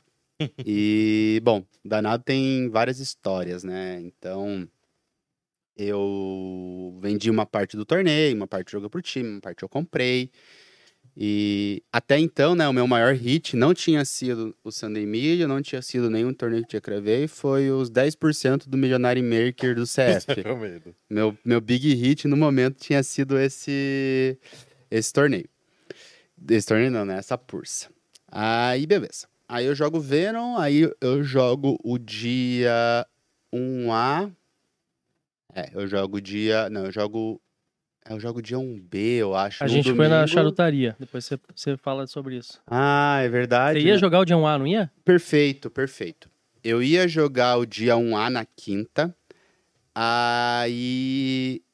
Aí eu falei. Eu tava. Nesse dia, não sei o que tinha acontecido. Já tinha Covid na época? Já, já, já. Sim, foi. é, esse, Já- dia a gente, esse dia a gente tinha ido ver apartamento. É verdade, é verdade. Daí eu falei pra. E daí eu tava junto com a Gel. Eu saí da casa da minha mãe, né, por causa do Covid. E porque eu tava com. Eu fiz um teste lá, deu um falso positivo. Um negócio assim. E aí eu fui pra casa da Gé, a gente ficou lá, a gente... ou, ou a gente resolveu ficar lá por algum outro motivo. E aí eu falei, ah, vou jogar o Venom hoje. Aí eu fui pra charu- charu- charutaria com o Gui. Daí fomos lá, fumamos um charuto, tomamos um Negroni. Aí eu falei, tô indo jogar o Venom. Mas, pô, tomei um dois Negroni lá, já tava meio torto, assim, né? Eu falei, ah, não vou jogar. Aí, beleza. Aí eu jogo no domingo. Aí eu, eu morava com o. Morava com o Gerson. Gerson Braga, que é o ex-jogador nosso. Gersinho, te amo, um abraço. Salve, Gersão. A gente quer ter o Jarcinho aqui um dia, hein? É, esse Bolívia. aí, nosso boliviano. E aí eu, eu jogo. E Eu, a gente tinha um escritório juntos, assim, eu ia. Nos fundos da minha casa. Da minha casa que eu morava com a minha mãe, né? Aí eu tô lá jogando de boa, daí eu já. E o torneio é muito deep, né? De repente eu tenho 100 blinds, assim, mais ou menos. De repente. Não, 150 eu tinha, mas 100 blinds, é. De repente chega um americano na direitinha com 200 blinds. E aí começa a aprontar. E aí começa, daí eu falei, ah, eu já tava de olho, assim, né? Sabe no live, assim, que o cara senta com um monte de fichas, três mãos que ele joga, joga que nem um donk, daí você já fala, ai meu Deus do céu, é meu, é meu. Sentou o banco do meu lado aqui. sentou, sentou o HSBC aqui, ó. Aí ele. Cara, daí rola umas mãos bizarras lá. Eu, tipo, eu trinco, eu ia tal um top pair, que outra minha trinca, daí perde 80 blinds. Aí depois ia tal um top pair, eu tenho flush aí, perde o resto. Fim, fim de papo. Passei um barra do dia, do dia que eu joguei. Passei muito grande, tipo 300 blinds. Aí no dia 2 foi tipo bem tranquilo, assim. Eu tinha muita ficha, então eu não precisava nem jogar direito. Eu passei quase com o mesmo stack que eu tinha passado do dia 1 pro dia, do dia 1 pro dia 2, passei pro dia 3. Aí dia 3 a gente passou 45, 45 left, mais ou menos. Aí no dia 3, que foi numa terça-feira. Não, é, foi numa terça-feira. Aí eu. A gente tinha reunião dos sócios, né, na, toda terça e começava, acho que na época, uma da tarde, assim, o torneio era às duas. Aí tava no fim da reunião, já tinha, o torneio já tinha, tinha começado. Aí eu, eu falo pros caras, vou dar o win aqui, viu, pessoal? Aí os caras, beleza, né? Daí Não, eu- não faça isso, não faça isso. é. Aí eu. Porque já, eu já tinha perdido umas fichas, tinha umas 30 blinds. Eu dou um resteel lá, né? Vou contar a paradinha, né? Porque eu fiz uma tatuagem na mão até. Momento paradinho. Momento paradinha, né? O cara abriu esse rei, eu chovei rei dama de ouros. E tá batendo, tá batendo tá azul batendo até azul agora. até agora. Azul, azul, azul, azul, azul, azul. Eu faço um flush lá, runner, runner. E aí eu volto, fica grande. E aí, aí tá uns. Aí vai indo, né? Vai bem tranquilo o torneio. Nesse mesmo dia, 3, eu ganho. Eu cravo um torneio na Max, que eu ganho 40k euros. E eu tava 50k no make-up. Tipo, bizarro, assim. Aí Tirou o make-up. Tirei make-up no torneio e já tava na, na FT do Venom. Aí rola um cover contra o Sage na CMFT do, do Venom lá. Tem que dar sorte, né, pessoal? E aí eu passo um barra. E acho que eu descubro que eu era o nerd na, na FT meio que no final do dia 3 só. Nem sabia que era o cara. Aí, cara, na FT eu tive um dia bem normal. Tentei levar minha vida normal, assim. Eu lembro que eu fui no dentista. Aí o CF me ligou, perguntou como é que eu tava. Eu falei, ah, cara, tô, tô tranquilo aqui, tô de boa. Aí eu vou lá, sento e, cara, as coisas dão tudo certo. Caem os caras short lá, eu ganho as mãos que precisava ganhar, eu vou pra HU com o Yuri. Aí ganhei o HU dele e entrei em choque ali, né? Não entendi o que aconteceu. Travou, travou. Não, travou o chip ali, né? Aí tava na pandemia, daí tava, tava a Jé tava lá comigo e o Gerson, que mora, a gente, morava ali, eu grinei na casa dele. E depois veio minha mãe, e daí, tipo, meu, tava no estouro da pandemia, assim, estourado. De repente, tipo, olho pra... Daí o mundo poker me chama, começa a dar entrevista, olho pra trás, assim, tem uns 10 amigos meus, assim. Tudo sem máscara já, com um monte de gole na mão, assim. O Gui não foi, porque você tinha acabado de voltar à Bahia. né? daí falou, cara, eu não Sim. vou, tava viajando, aí não vou. E, cara, foi, foi incrível, assim, foi algo que, de fato, né, muda, muda a vida, né, principalmente financeiramente, mas foi algo que inimaginável, assim, que eu nunca imaginei, acho que foi muito, muito especial, né, vou lembrar para sempre Passou na próxima edição, né? Só um repeteco, né? Cai em décimo segundo. Isso é, isso não existe. Cai em décimo segundo do torneio, pagando um milhão e duzentos de volta, cai em décimo segundo. Eu acho que não tem ninguém na história desse torneio que vai conseguir um score melhor que o teu, assim. É. De, de conseguir ganhar um e ficar em décimo segundo no outro. Vai ter jogado até os 80 Meu anos, Deus, vai cara, muito difícil, tá louco? Torneio muito todo evento. grande. Sim, sim. E, cara, acho que o que mudou. Eu sinto que mudou um pouco de na questão de reconhecimento, principalmente da família, assim, a família mesmo, principalmente que não conhece, depois foi assistir o torneio, viu na Twitch, ó, estavam transmitindo, assim, daí, pô, acabam meio que falando, ah, agora, é- agora meu, meus primos, ô, meu, meu primo joga pôquer, né? Tipo, meu, meu, meu sobrinho joga pôquer, ah, ganhou um milhão de dólares e tal. E, mas, cara, minha vida, eu acho que, né, no grind, acho que no dia seguinte eu tava grindando. Tipo, acho que eu, eu ganhei o torneio, não, no eu ganhei o torneio numa quarta, no domingo tava grindando, normal. Então, acho que o poker, Jogando tudo até 5K. o, a- o, o bom do poker é que o céu é o limite, né? Então, acho que você, eu tenho a ambição de continuar galgando limites, de me aperfeiçoar tecnicamente. Então, não é porque eu tive esse score que, opa, parei. Não, eu sou, eu sou viciado, né? Eu gosto do jogo. Eu gosto pra cacete de sentar, de jogar, de rodar a mão, de fazer as coisas. Então. Tem que ser viciado, né? Tem É, que ser Tem que Gosta ser de viajar viciado. Tem que também, gostar né, Ramon? muito, Quando cara. você viaja, que é tipo final de semana sim e o outro também, você joga? Joga? No domingo, você nunca viu para ele na lá? viagem, joga não? Eu voltei de viagem agora no domingo. Tava onde, Ramon? Eu tava, eu tava na Copa. Fui, no, fui buscar o Excel lá, mas não deu certo. E, mas a, a viagem é culpa da Jé, tá? Eu não viajava, assim. A Jé que é viciada e ficar viajando, e daí a gente vai, daí a gente vai viajando.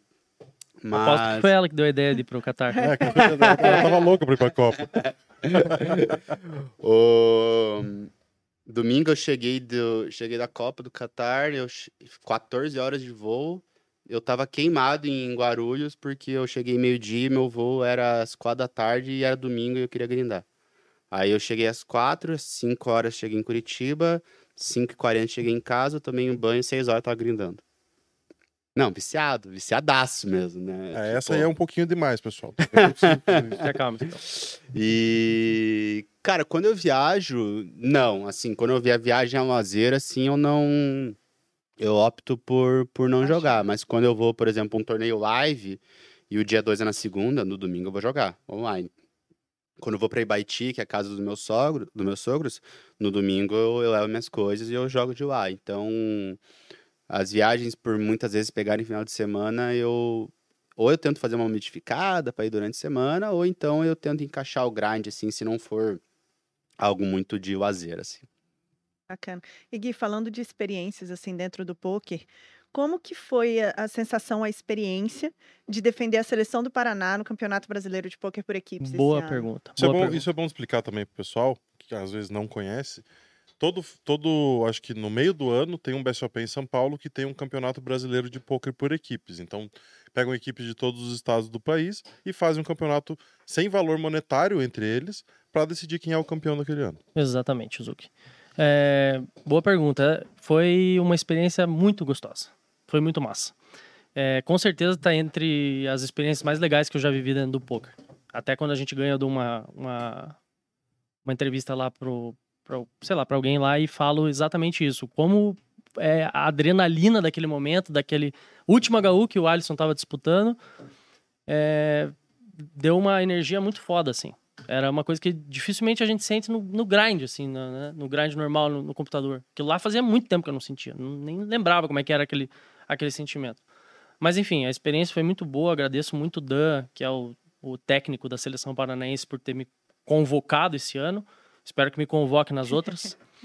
É, Como é que não, Eu ia né? perguntar O agora, Tá então- ganhando. Acontece também uma convocação dos jogadores. Tem o técnico como se fosse um Exato, futebol mesmo. Ele fala, "Fulano, Exato. você, É o você." Dan, o Dan Ponto Almeida, é o técnico da seleção paranaense. Ele convocou lá, é, são seis, acho, seis ou sete jogadores.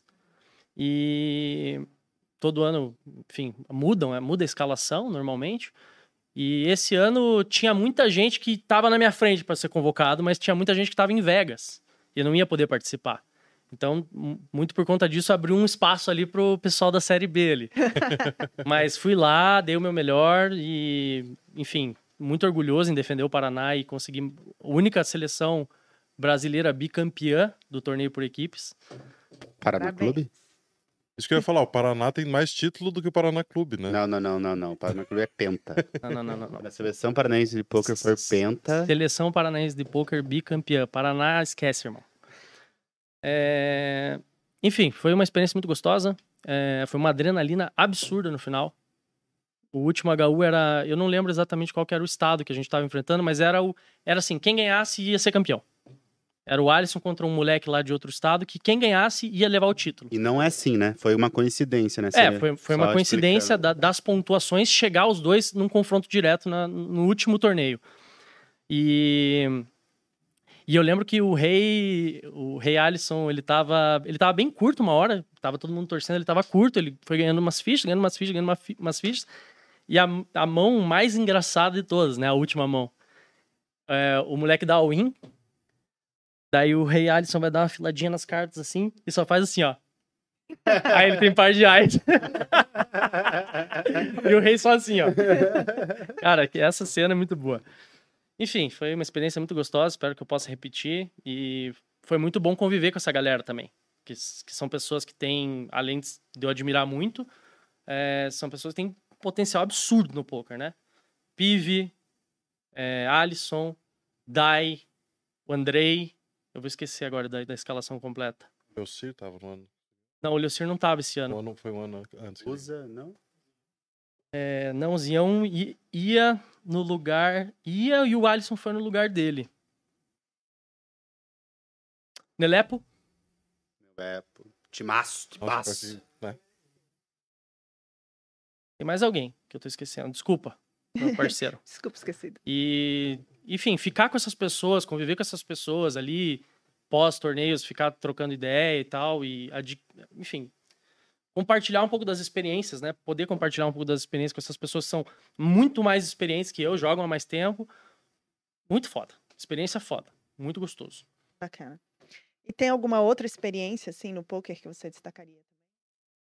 É, Eu acho que nem tanto por jogo em si, de Uhum. poker, mas a viagem para Barcelona no EPT que, que eu ganhei a Race foi muito legal. Foi a viagem que eu tive a oportunidade de conhecer o Gersão, que hoje não tá mais no nosso time, mas que é, que é um grande amigo.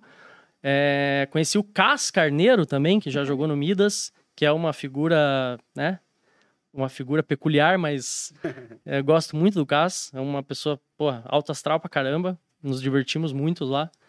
É, e poder passar um tempo com né, Gerson, Cas, CF, Chicão, ficar com eles, viajar, enfim, conhecer um país que eu não conhecia.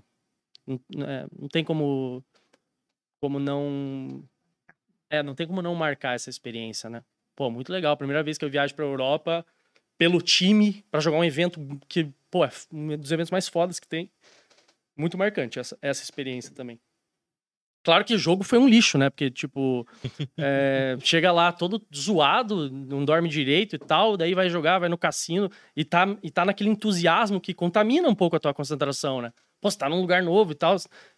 Foi, foi difícil desempenhar o meu melhor papel como jogador. E também ia jogar dois torneios só, então, pô, não ia grindar a série inteira. Mas se divertiu, né? É, pelo menos. Me diverti divertiu, né? infinito. Tá Me aí, diverti né? infinito. Check. É, cara, então, acho que a gente já pode puxar algumas perguntas da galera que da galera que tá mandando aí no chat pra gente trazer. O, na verdade, o Pico Pico, cara, ele é muito agilizado, esse Pico Pico, sério, cara. A gente tem que, tem que tirar o chapéu. Porque ele já mandou aqui umas perguntas. Começar uma pergunta pro Ramon. É, tem uma pergunta aqui do Douglas Borges. Ô, Ramon, por que tu optou em se formar já que sabia que ia trabalhar com poker? Formação era uma meta? Hum, Não, acho que foi uma pressão ali da, da minha mãe ali, tipo, Não só ah, tem da sociedade também, querendo ou não, você ter um diploma. É, eu não- nunca fui muito de ligar muito pra sociedade, sabe? Ligava pra ligar, eu dava bola porque minha mãe pensava, assim, não porque a sociedade pensa. Mas minha mãe, assim, ah, cara, beleza, mas vamos lá, se forma, tem uma carta, tem um plano B. Então, eu, eu, a, mi- a minha cabeça, eu só tinha um plano A. Eu fui pro poker, fui dando, dei all-in no início. Falei, ah, é isso que eu quero, é isso que eu vou e vamos que vamos.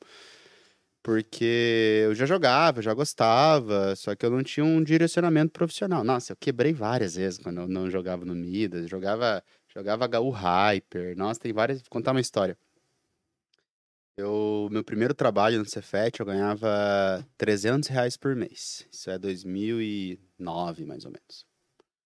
E eu tinha 2k de banca, assim, no Full Tilt. Daí teve um dia no estágio, que eu jogava no estágio, que eu não tinha nada pra fazer, podia jogar no estágio. Aí eu joguei um HU de 10, perdi, daí eu fui jogar um HU de 20, eu perdi, daí eu joguei um HU de 50, eu perdi, de repente quando eu vi, eu tô jogando um HU de 1k. Ganhando 300 reais por mês, eu joguei um HU de 1k doll. E, e eu perdi, né? Obviamente, daí eu quebrei, daí eu jogava meus free roll, daí eu ganhava. Então, acho que meio que isso também me fez, acho que na hora também pensar um pouco, fazer uma reflexão e pensar, putz, pode as coisas não dar certo. Talvez você não tenha o perfil adequado para ser um jogador de poker.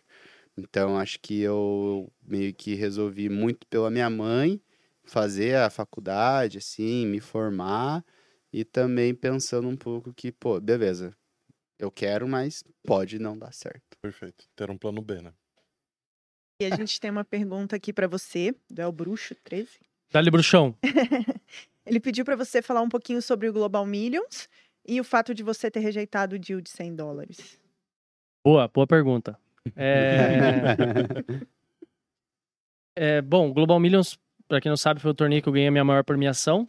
Foi um torneio que tinha, acho que 15 mil, 15 mil players, tinha dois dias. City Goal? City golzinho ali, tranquilo. E eu vou contar um pouco de, de algumas coisas, alguns contornos que tem esse, esse evento que eu tava conversando com uma amiga minha esses dias. É, nessa época que eu, que, eu, que eu ganhei esse evento, que foi em fevereiro de 21. Não, 21 a gente foi morar junto. Não, foi isso. Março de 21.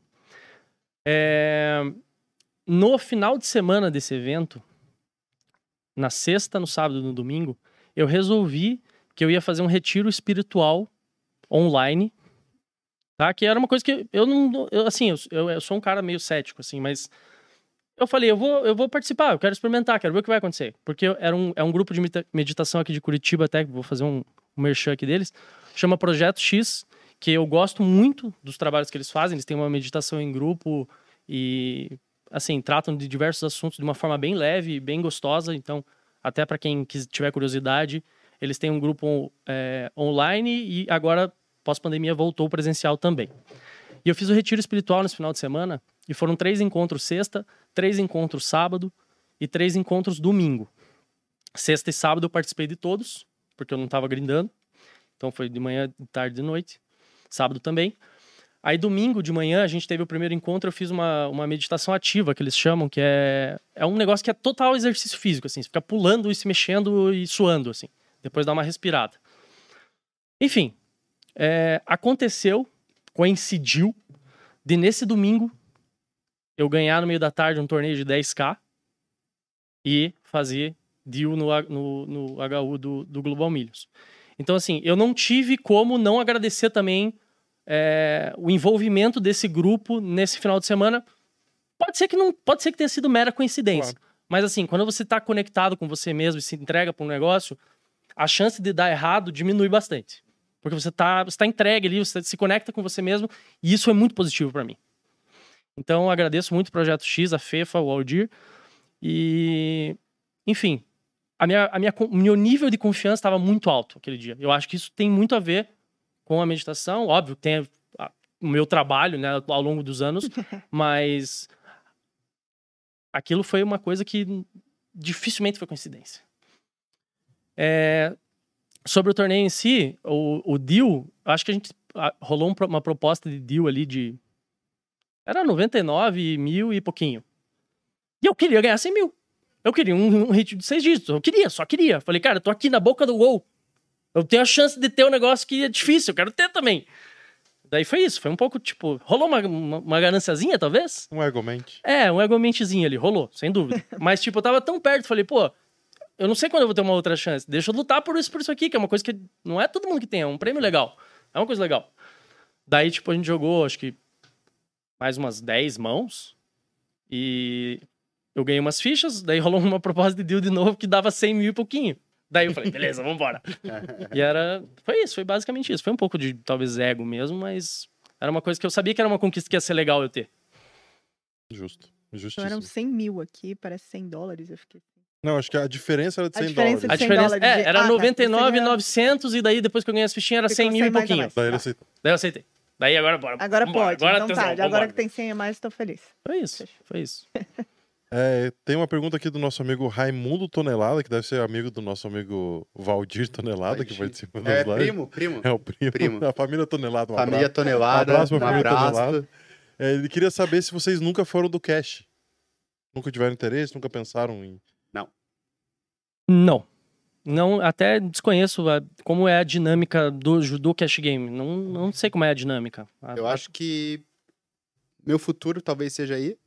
Acho que o cash é a, a liberdade que você tem de horários, você consegue criar uma rotina mais, mais livre, você pode grindar, fazer várias sessões por dia, mas o torneio me encanta, né? Tipo, porra, ganhar, cravar, acho que isso que isso, acho que isso me dá mais prazer do que o jogo, assim, sabe? Tipo, esse, essa, essa negócio de ganhar de alguém, de con- Competir. competir. Exato. Não que no cash você não, com, você não compete. Não, claro que compete, mas é, eu acho que é um sentimento diferente. Você tá tirando as fichas do outro pra ganhar aquele torneio e tal. É, mas eu acho que talvez no futuro é algo que eu penso, sim, em me, em me, em me dedicar, em estudar. Eu acho que é muito mais complexo também, é um pouco... Tá, não é muito mais complexo, porque o MTT é muito complexo pelo fato de a gente jogar em várias faixas de stacks. Mas jogar 100 blinds é muito diferente do que jogar 20 blinds, né? É, então, acho que nessa, nesse sentido de complexidade. É algo que eu pretendo sim pro meu futuro, mas nunca, nunca gostei assim de jogar cash, assim, nunca me deu prazer. Eu nunca joguei, de fato. Então eu não posso falar muito. Nunca nem, nem, nem brincando, assim, muito. Talvez acho que nos primórdios, quando eu comecei a jogar poker com os amigos ali, com arrozinho e feijão na mesa, talvez até rola, ro- tivesse rolado, mas depois disso, só MTT mesmo e não tenho vontade de. de agora, nesse momento da minha vida, não tenho vontade de experimentar nem explorar esse universo. Chupazinhão. Chupazinho. Então, Ramon, aproveitando que o chupazinho foi bem pertinho, eu queria te pedir para você responder mais pertinho para a gente ouvir sua voz. Essa questão aqui, faz diferença ganhar um milhão de pantufa? Um milhão usando uma pantufa, melhor. Como assim? Um milhão de dólares? Que mandou essa pergunta. É, tá? vestindo uma pantufa. Parece que no jogo você tava de pantufa, era Ah, isso? sim, não, é que a galera fez uma graça, que o Yuri depois fez um vídeo, aí tava todo arrumado, todo na beca, assim, e eu fui jogar de regata e pantufa pro HU. E é assim que eu fui, acho que é por isso que o Jéssica tá perguntando, né? Eu acho que faz, né? Acho que a Conforto, pantufa né? de conforto, exatamente, né? Uma cadeirinha gostosa, um conforto. Eu sou muito assim, tem dias que eu, a 90% dos meus grinds eu jogo de, de pantufa e calça de moletom e uma camisa.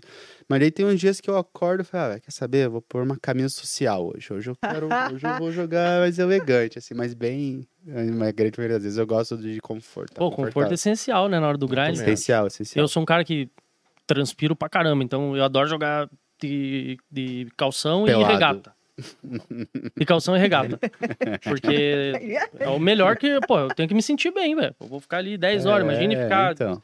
Tudo bem, eu respeito que, sei lá, o nerd que quer jogar, às vezes, mais arrumado e tal, mas eu não consigo, vou ficar transpirando infinito e isso vai me incomodar. Então, tem que ser conforto em primeiro lugar ali, eu acho. Tem que estar se sentindo bem. E mais uma pergunta pro Ramon do Nhosi Dream. É, ele fala aquele blefe na FT do Venom contra o Nerd.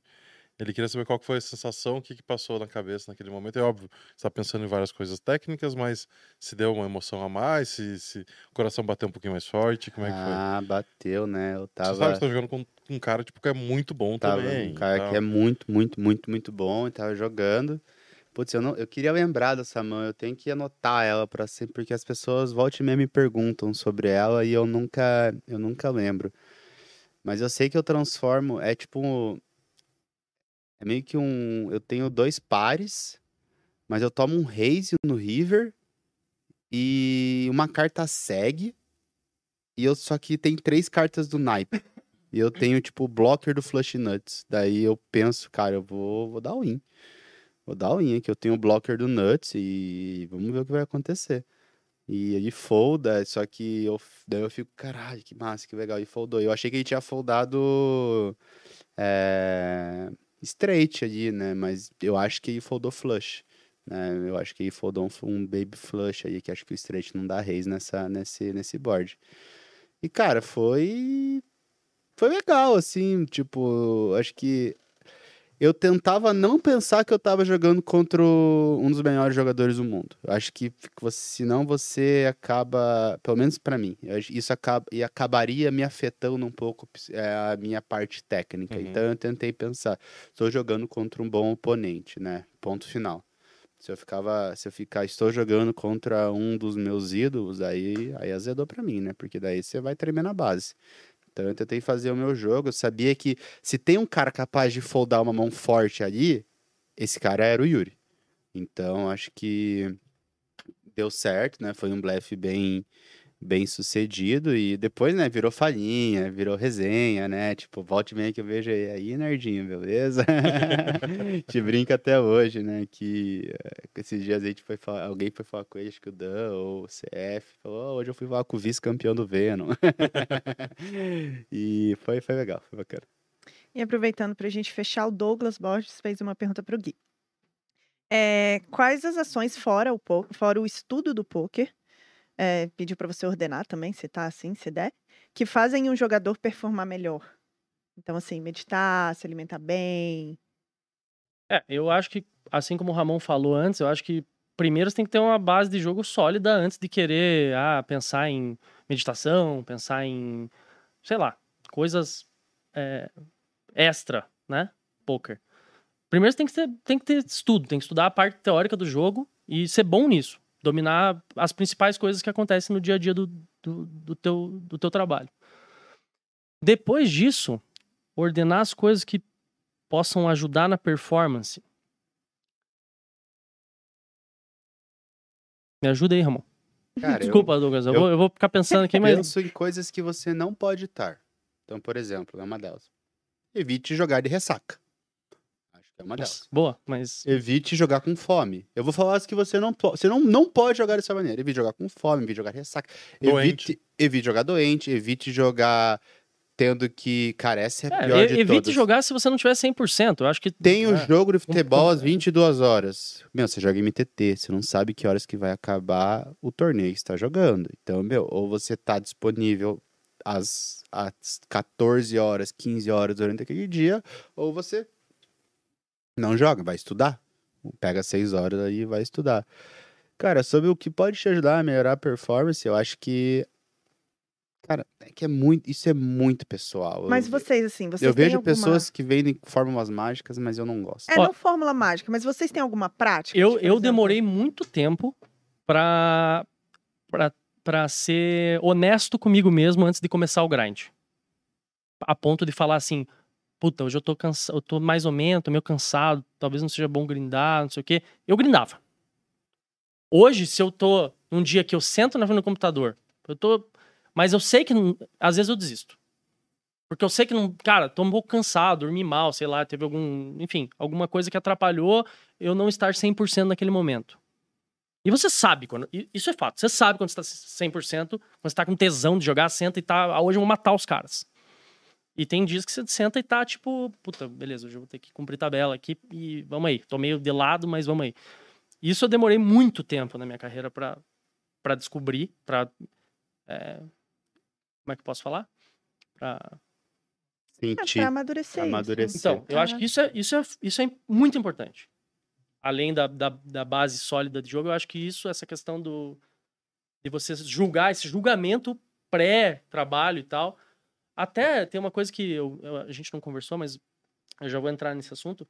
Pô, às vezes eu tive fases que, pô, nosso, nossa profissão é extremamente competitiva. E teve fases que eu não tava afim de competir. Eu me sentia muito pressionado por isso.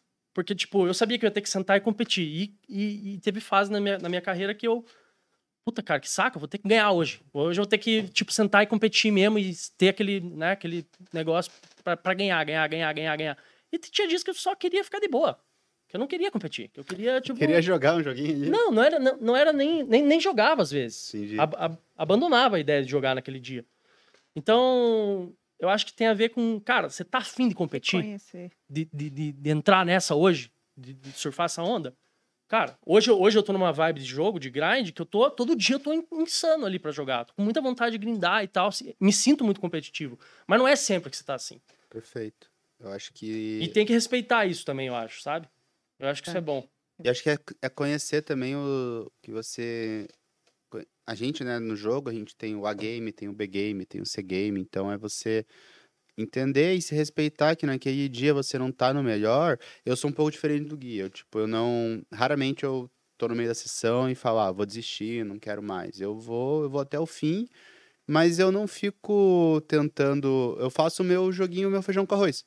Meu feijão com arroz eu sei que ele é nos limites que eu jogo e vai me dar dinheiro né? Então acho que também tem um, tem um pouco disso. Por isso que é tão pessoal, né? Por isso que cada um assim, mas eu acho que é ter a pa- a palavra-chave para tudo na vida é autoconhecimento, né? Então você precisa ter autoconhecimento e, e boa. Eu acho que uma parada que eu e o Ramon a gente tem em comum é, é tesão pelo jogo. Isso é, é, é foda, porque É, a gente sabe que jogar. tem que ter tesão. Tem que ter tesão por jogar, tem que, tem que gostar de ficar na caverna lá por horas. E, e eu, É, eu imagino e- que tenha gente que não gosta tanto assim. É que a, a- diferente da época que a gente começou, né, que a mídia não era tão incisiva, hoje a mídia vende um um, um poker um pouco um pouco não, nada a ver com a realidade. Né? Então acho que dou até a sugestão, a gente já teve até a sugestão, né, fazer um Instagram do poker da depressão, né, para mostrar o que que acontece Só de os fato. swings. Só os os swings, né? Fulano ganhou 80 mil dólares, né? Então daí você vai ver que ele deu 200 mil dólares de bain, né? Fulano foi o BSOP não fez nenhum ITM. É, exato, exatamente. Pô, mostro posto a mão aqui, eu ganhei 8 mil, beleza. E gastei quanto? 20, 30, 40? Então a gente acho que fica até aí pra mídia que tá olhando, né? Pensar, repensar um pouco nisso, né? Porque acho que isso é importante pra nossa para nossa comunidade, para própria para própria cultura do poker, para isso melhorar, porque isso acaba iludindo as pessoas, né? Querendo ou não, as pessoas vêm, elas vão dedicar às vezes anos da vida dela por algo que, cara, não é a realidade, não é aquilo que acontece. É que nem é que nem é jogador de futebol, né? Os 60, 70, 80% da realidade da vida de jogador de futebol é o cara que ganha lá 3, 4 salários mínimos, né? É o cara que tá jogando na série D, o cara que tá jogando na série C, é o cara que não é o Neymar, não é o cara que joga no Paraná Clube lá. que tá ganhando super bem, Só que ele tá ri. indo bem. O cara torce pro time, faz a piada e ele mesmo ri. Mas o. Zug rir ali, mas o Zug não, não me acompanhou. Não, eu fiquei, eu fiquei- Ficou com eu tava vergonha. concentrado numa pergunta aqui. né? Não, tudo bem. Desculpa, perdão. Não, Ramon. então, foi só uma piada. Ele joga no Paraná Clube deve ganhar muito mal.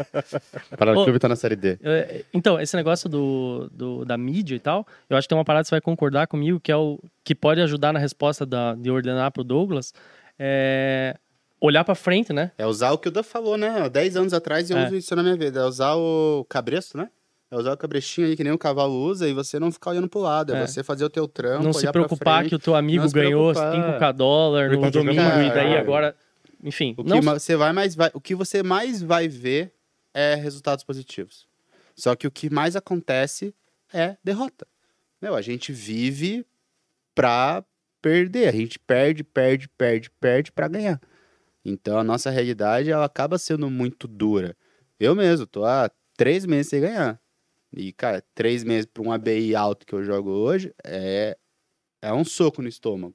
Então daí, de repente, vai lá e apresentar, Ramon ganha 12 mil dólares. Pô, quem, 12 mil dólares hoje em dia para eu tirar o meu ferro, né? Não conta nada. Então, acho que tem que tomar um pouquinho de cuidado com as informações que a gente colhe para Nem era essa a pergunta, né? Mas já tô me envolvendo. Para você saber, de fato, né? Aonde você está pisando. Principalmente pra galera que tá começando. É, a gente viu que o Ramon tava bem triste no Qatar lá com o down swing dele. É, coitado. complicado. Mil Última pergunta do Mala.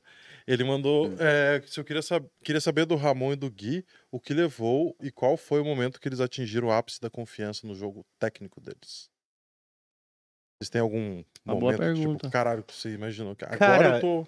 Eu tenho um momento que foi até recente, assim, não faz, não faz muito tempo, que foi quando o, o Dan fez um review do torneio meu e só falou, cara, jogarei igual 90% das mãos, assim. Isso foi algo muito especial pra mim, porque ele, o Lucy, o CF e o, e o Chicão, que são os caras que já eram sócios antes de antes de eu entrar, é, foram os caras que mais me ensinaram. Então, ouvir do, do cara que, além de ser minha referência, referência para todo o cenário, que num torneio de 500 mãos ele jogaria. Não que eu esteja 100% certo e ele também ser sempre certo, mas ele é minha referência. Então, tipo, ouvir do cara que, opa, jogaria tudo igual, eu falei, caramba, acho que tá, as coisas eu tô indo pelo caminho certo. Então, acho que esse foi um. Foi meio que um momento bem especial, assim, que eu falei, ah, que legal. Massa. Boa, boa. Eu, eu acho que eu tô com o Ramon nessa aí. Porque, pô, o Dan, o Dan que fez o teu review, você falou? Uhum. Pô, o Dan é um cara que me ensinou muito, me ensinou muito pro Ramon, com certeza. Então, quando um cara que ensinou muita coisa pra você, tá falando pra você que você tá basicamente tomando as decisões que ele ia tomar, Claro. al- alguma coisa tá, tá certo dentro do- desse negócio. Mas eu tinha pensado numa coisa agora que, que tem a ver com. Eu não sei se eu, se eu atingi, mas eu acho que tem momentos e momentos. Eu acho que tem momentos que eu tô com a confiança maior do que outros momentos. Ela, ela oscila. E eu acho que isso tem a ver com essa questão da competitividade que eu falei anteriormente, do momento que eu tô querendo competir e às vezes, é, isso é uma coincidência até. Você pega, às vezes, um, um, pedaço do meu gráfico assim, tem uma vitória, e perto dela tem outras vitórias. Então, às vezes, o, a tua confiança quando você ganha um torneio, ela te joga para cima e você tem bons resultados. Bons resultados bem próximos ali. E, cara, é uma coisa que é, é louco, porque esse nível de confiança, ele, ele oscila, na minha opinião. Então, respondendo a pergunta do Mala, não sei se eu atingi o ápice Talvez, a- talvez daqui dois anos eu mude de ideia e fale, pô, agora, agora sim, agora nada mais. Mas tem momentos que eu tô mais confiante que outros. Perfeito, perfeito. Então vamos para um quadro. Novo quadro. Vamos. Estreia! Ai, gente, explica melhor essa história. Então, Manda, Porque o nome do manda, Não, quadro só ia explica falar melhor. O nome do a- quadro a é gente, essa? a gente É faz esse? uma pesquisa sobre nossos convidados. Nós vamos atrás de saber quem são as pessoas que vêm Ah, entendi, aqui, certo? Entendi. E aí a gente acaba descobrindo algumas Deu. historinhas por aí, né? É, semana passada a gente teve vídeo e essa semana nós vamos contar as histórias de vocês. Ah, E aí vocês expliquem pra gente como que isso realmente Acabou, aconteceu. acabou o programa. Não, olha, vamos conhecer. Vamos para os reclames do Plim Plim. Eu vou começar com o Ramon. Ufa. Ramon, tá preparado? Obviamente não, né? Vire pra cá, que essa é boa. Eu quero começar por uma história que, sério, eu achei muito engraçada. Talvez só eu acho, mas é muito bom. Você foi para um casamento, eu acho que na cidade da sua namorada, um dia desses. E aí vocês estavam na festa de casamento, se divertindo um pouco, e a Jé foi dançar. Quando ela olha pra mesa, tá você e sua sogra morrendo de rir. E aí, de repente, ela fica, gente, o que que tá acontecendo? E quando ela vai conversar com você, ela descobre que a conversa era a seguinte: você estava perguntando para sua sogra se ela tinha casado virgem. Caraca, moleque. Se ela perguntou se ela tinha casado virgem, com quantos anos ela se casou. Pediu para ela explicar um pouco essa fase do relacionamento dela, né? Se as coisas aconteciam como agora. E aí, como é uma coisa que eu acho que todo mundo perguntaria para sogra, ela respondeu: "Na minha época não tinha test drive não, era diferente". Porque quem fala o que quer ouve o que não quer. E aí, Ramon? É verdade isso? É verdade, é verdade. Eu não lembro o que aconteceu. Eu não lembro muito bem o contexto, mas eu lembro que eu perguntei pra, pra dona Judite, que é a minha sogra, é... Ah, eu lembrei. Eu perguntei pra ela se quando ela tava grávida da, da Elaine, que é a minha cunhada, que é a filha mais, mais velha dela, É, antes de antes de casar com, com o marido dela, com o meu sogro, o seu Nelson, ela olhou pra mim e só deu uma risadinha assim e falou: Ô meu filho, na minha época era tudo diferente, né? Você achou que tinha test drive, né? Que eu ia primeiro ter um filho e depois ia casar, né? Tá achando o quê? Aí eu achei muito engraçado que eu comecei a dar risada, contei pra Jé, assim, já jogando aquela indiretinha, né? Tipo, é, test drive, né? Tá vendo? A sogra roxou, hein? A audiência tá ali, de olho. ela é uma querida, dona Judite. Um beijo. Pois é, eu tenho aqui uma história de um amigo meu. Não vou falar quem que é, obviamente. Mas que ele foi pra formatura dele mesmo. E, cara, pô, todo aquele clima de formatura, né? Todo mundo, pô, já, já bebendo. E esse cara, ele é, tipo, cara, ele é um coração da festa mesmo. Quando ele começa a beber, pô, a galera curte, que ele uiva. E, cara, dança, fa- faz o, faz o, o pombo. Pombo? Dança o pombo. Ah, Gui faz E Por ponto, isso que vocês me deram cerveja, né, seu sapato?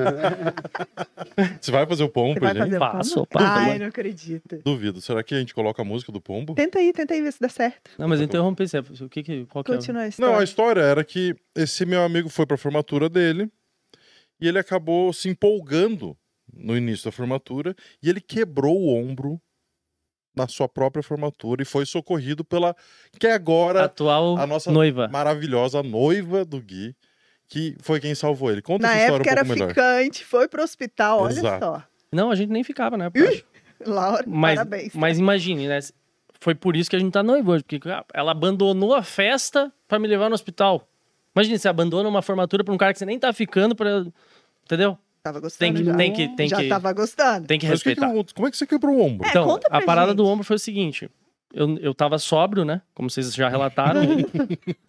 e eu cheguei na festa e logo na entrada ali, tava aquela galera chegando e tal, dando oi e tal. Eu, eu, eu encontrei um amigão meu. E ele, pô, tava eufórico também, né? Na minha formatura, veio, me deu uma. Me pegou, me deu um abração, assim, e começou a me rodar no ar, assim. Tipo, me abraçou e começou a me girar no ar. E nessa de girar do ar, a gente caiu no chão e ele caiu em cima de mim e tirou meu ombro do lugar. E daí, pô, tava meio alcoolizado e tal, mas tava, ai, caceta, que dor, não sei o quê. Eu acho que vou na, fui na ambulância. Daí a mulher da ambulância falou: Não, a gente não tem nada aqui pra te ajudar. Tipo, não podia fazer nada por mim. Eu lá sofrendo de dor. Daí eu falei: Cara, tá, deu uns 10 minutos na festa ali. Eu falei: Não tá rolando, vou ter que vazar. Daí vazei da formatura, fui pro hospital, raio-x, é... boia. Foi isso. E Sim. a Laura foi comigo e por isso que a gente tá noivo hoje, né? Ela, que, ela não sabia dessa história, mas foi por isso que eu escolhi você, amor. Entendi. E o, o- outra, outra história que foi contada também foi de um trauma que rolou recentemente com ostras. Ai, pesado Foi esse. pesado Foi esse? Esse não, não, não foi nem um pouco Foi divertido. ruim, mas é que eu sou um cara que eu sou meio 880. É, então, meio exagerado, né? E eu não, e eu não, eu não, eu não conhecia ostra. Eu não tinha costume de comer ostra. Daí a gente foi num lugar irado lá que tinha, porra, umas ostras animal de tudo que é sabor e tipo e, e molho. E daí o pessoal comendinho ali, cara, eu comi acho que duas, du- duas dúzias nesse dia. E Pela não sou- primeira vez. Primeira vez. Ah, é irado, vamos comer de todos os sabores. Daí a gente saiu desse restaurante de ostra e foi para um aniversário na praia. Nós chegamos no aniversário, o que, que tinha no aniversário? Ostra. Ostra. Ah, Daí, cara, comi mais um pouco de ostra lá. Ah, é, que tem agravantes. Isso era, isso era de, tipo, na hora do almoço ali. Tem uns agravantes nesse meio do caminho aí que às 8 horas da noite teve barreado. Meu Deus do céu. E daí eu comi barreado também. Bebendo o dia inteiro. vale Bebendo ressaltar que inteiro. era o quê? Dia 30 de dezembro, não era? Era, era, era dia 30 de dezembro. Cara, daí. Daí no dia seguinte estourou um cano dentro de mim. Dia 31, como ele estava. Tava, Passou a cara, virada no trono. foi que nem um rei. Comeu ostra na virada também, fala a verdade. Então, e eu não comi ostra depois disso. Até agora. Até agora eu não comi, porque foi Traz a muito traumatizante. gente. Então a gente favor. comprou uma boa. A gente... hoje. Cara, foi muito ruim. Muito ruim. De verdade. Dez vezes no banheiro, nem, sa- nem tinha mais o que sair. Tenso.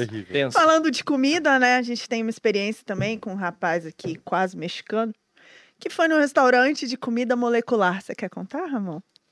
Você lembra disso? Lembro, pô. É um restaurante muito bom aqui Tô ligado. Curitiba, Vai fazer chamado merchan? Pouco qual é. tapas. Poco Tapas, Paga né? nós, pouco Paga tapas. nós. Só uma janta tá bom, pô, já paga o suficiente. E nesse, eu gosto muito de pimenta, né? Eu sou um cara que gosta muito de, de pimenta. E nesse dia, Esse cara serve em vários pratos, assim, né, no restaurante. É, uma, é, uma, é um rodízio de vários mini pratos. E num dos pratos tinha uma pimenta. Só que, cara, era uma pimenta do tamanho da minha unha, assim. Ela era, em, ela era sólida, né? Daí a mulher falou, ó, essa é uma das pimentas mais fortes que existem no mundo. Só que quando ela falou isso pra mim, eu pensei, beleza, essa é uma, uma das pimentas mais fortes do mundo se for ingerida em grande quantidade. Isso porque ela não me conhece, né? É, exatamente, em grande quantidade, né? Aí tinha lá um pedacinho assim de pimenta, assim, tamanho, tamanho da minha unha. Aí o que eu fiz, né? Peguei o pedacinho, coloquei no, no prato lá, que eu não lembro o que que era, e tudo pra dentro. Eu começo a engolir assim, daí eu começo a travar assim a garganta, assim. Daí eu falo, amor, não tô passando muito bem. Daí eu, quê? Comi a pimenta aqui. Daí ela chamou a moça e não tá passando bem, comeu a pimenta. Ela perguntou, comeu tudo? Daí. Pô, peraí, peraí, peraí. Não, foi lá. Fez um creme de leite lá rapidão e eu tava ficando vermelho, assim, tipo, travou a garganta aqui, passando mal, passando mal, queimando, queimando, se lacrimejando. Daí ela trouxe lá um creme, creme de leite lá e tal, daí eu tomei, daí eu, daí eu melhorei. Mas foi, foi desesperador, assim, foi uma experiência chata. Então temos Pimenta é bom demais. Excelente. Continua comendo pimenta, não? Gosto, não, Então continuo traz a gostando. pimenta lá do Cocos Continuo, Tapas também. favor. gostando. A gente acha que a gente pode encerrar essa- Vamos. esse quadro apenas a gente precisa de uma coisa, né? Tem que levantar? Do jeito que você está mais confortável. Cara, que pena. Pera aí, que pena, né? Que nós não estamos pra, na Não Copa. toma na final, né? Eu quero ver geral mandando a dançado.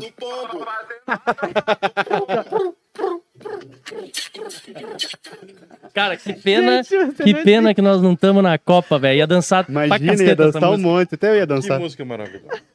Um beijo, Richard. Então vamos, vamos mandar um- o, o nosso final aqui, nosso último. é, nosso. Aqui não dá merda, Zugão, me mandaram aqui. Escrito. Aqui não dá merda. Puta que pariu. Esse, esse negócio do aqui não dá merda é bom, velho. Mas é pra mandar só um aqui não dá merda? Não, não, era só. Acho que foi só um comentário Não mesmo que o entendi. Tito. Muito bom.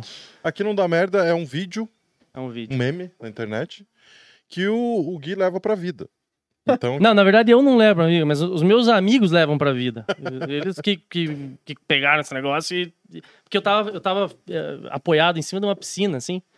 Com, os- com as pernas de um lado, uma, não era uma piscina, era um, um espaço que passava água. Aí eu tava apoiado com os pés, assim, e um amigo meu tava filmando. Daí ele fala assim: Ah, mano, vai dar merda. Daí eu pulo, tiro as mãos assim da, da borda, pulo na câmera e falo assim: Aqui não dá merda, irmão. daí, daí isso ficou e os caras falam até hoje. E daí num casamento que eu fui recentemente, tinha lá uma, um, um espaço de novo de um água. riozinho. E os caras ficaram a festa inteira falando assim: mano, você tem que pular, tem que pular o negócio, tem que pular o negócio, me infernizando, você tem que pular, tem que pular. Daí lá pelas tantas o que aconteceu, eu fui lá e pulei. Daí eu pulo, e daí eu vou pra câmera de novo e. Aqui não dá merda, filha da puta, não sei o quê. Daí. Eu sei quem foi. Eu sei quem foi. Um abraço pra quem Um abraço foi. pra quem Um foi. abraço pra quem foi. Então a gente vai encerrar nosso programa com o Momento HU. Momento HU a gente fala uma frase, uma palavra. Momento o quê? HU. Momento HU. Oh. Gosta da HU? Vai H o ganhar? quê? Nunca ganhou um gol. Tá de pantufa? É, então, Nunca ganhei um teu? Não, meu. meu... Então, quer, posso contar a Ah, história? vai, vai. É outro quadro agora, quer contar a última história? Conta uma última história antes de a gente ir pro quadro Eu vou encher a bola do Guilherme um pouquinho então aqui, né? O Guilherme ele é melhor do que eu em todos os esportes, seja eles virtuais ou não virtual. Então ele joga melhor futebol do que eu, ele joga melhor sinuca do que eu, Hoje ele tomou 4x0 na sinuca. 3x1, ele joga melhor pés do que eu. Só que teve um dia que a gente tava, acho que a gente tava bebendo, meio cozido já. Aí a gente resolveu jogar HU no poker. E a gente resolveu jogar todas as modalidades. A gente jogou, jogou mais cinco modalidades. Placar final, 5 a 0 pro Ramon, né? Então, se tem alguma coisa que talvez aí deu, eu tenha um pouco mais de sorte que o Guilherme é nos flip dos jogos aleatórios que ninguém sabe jogar. É verdade, eu não posso discordar que ele ganhou de mim de 5x0 esse dia.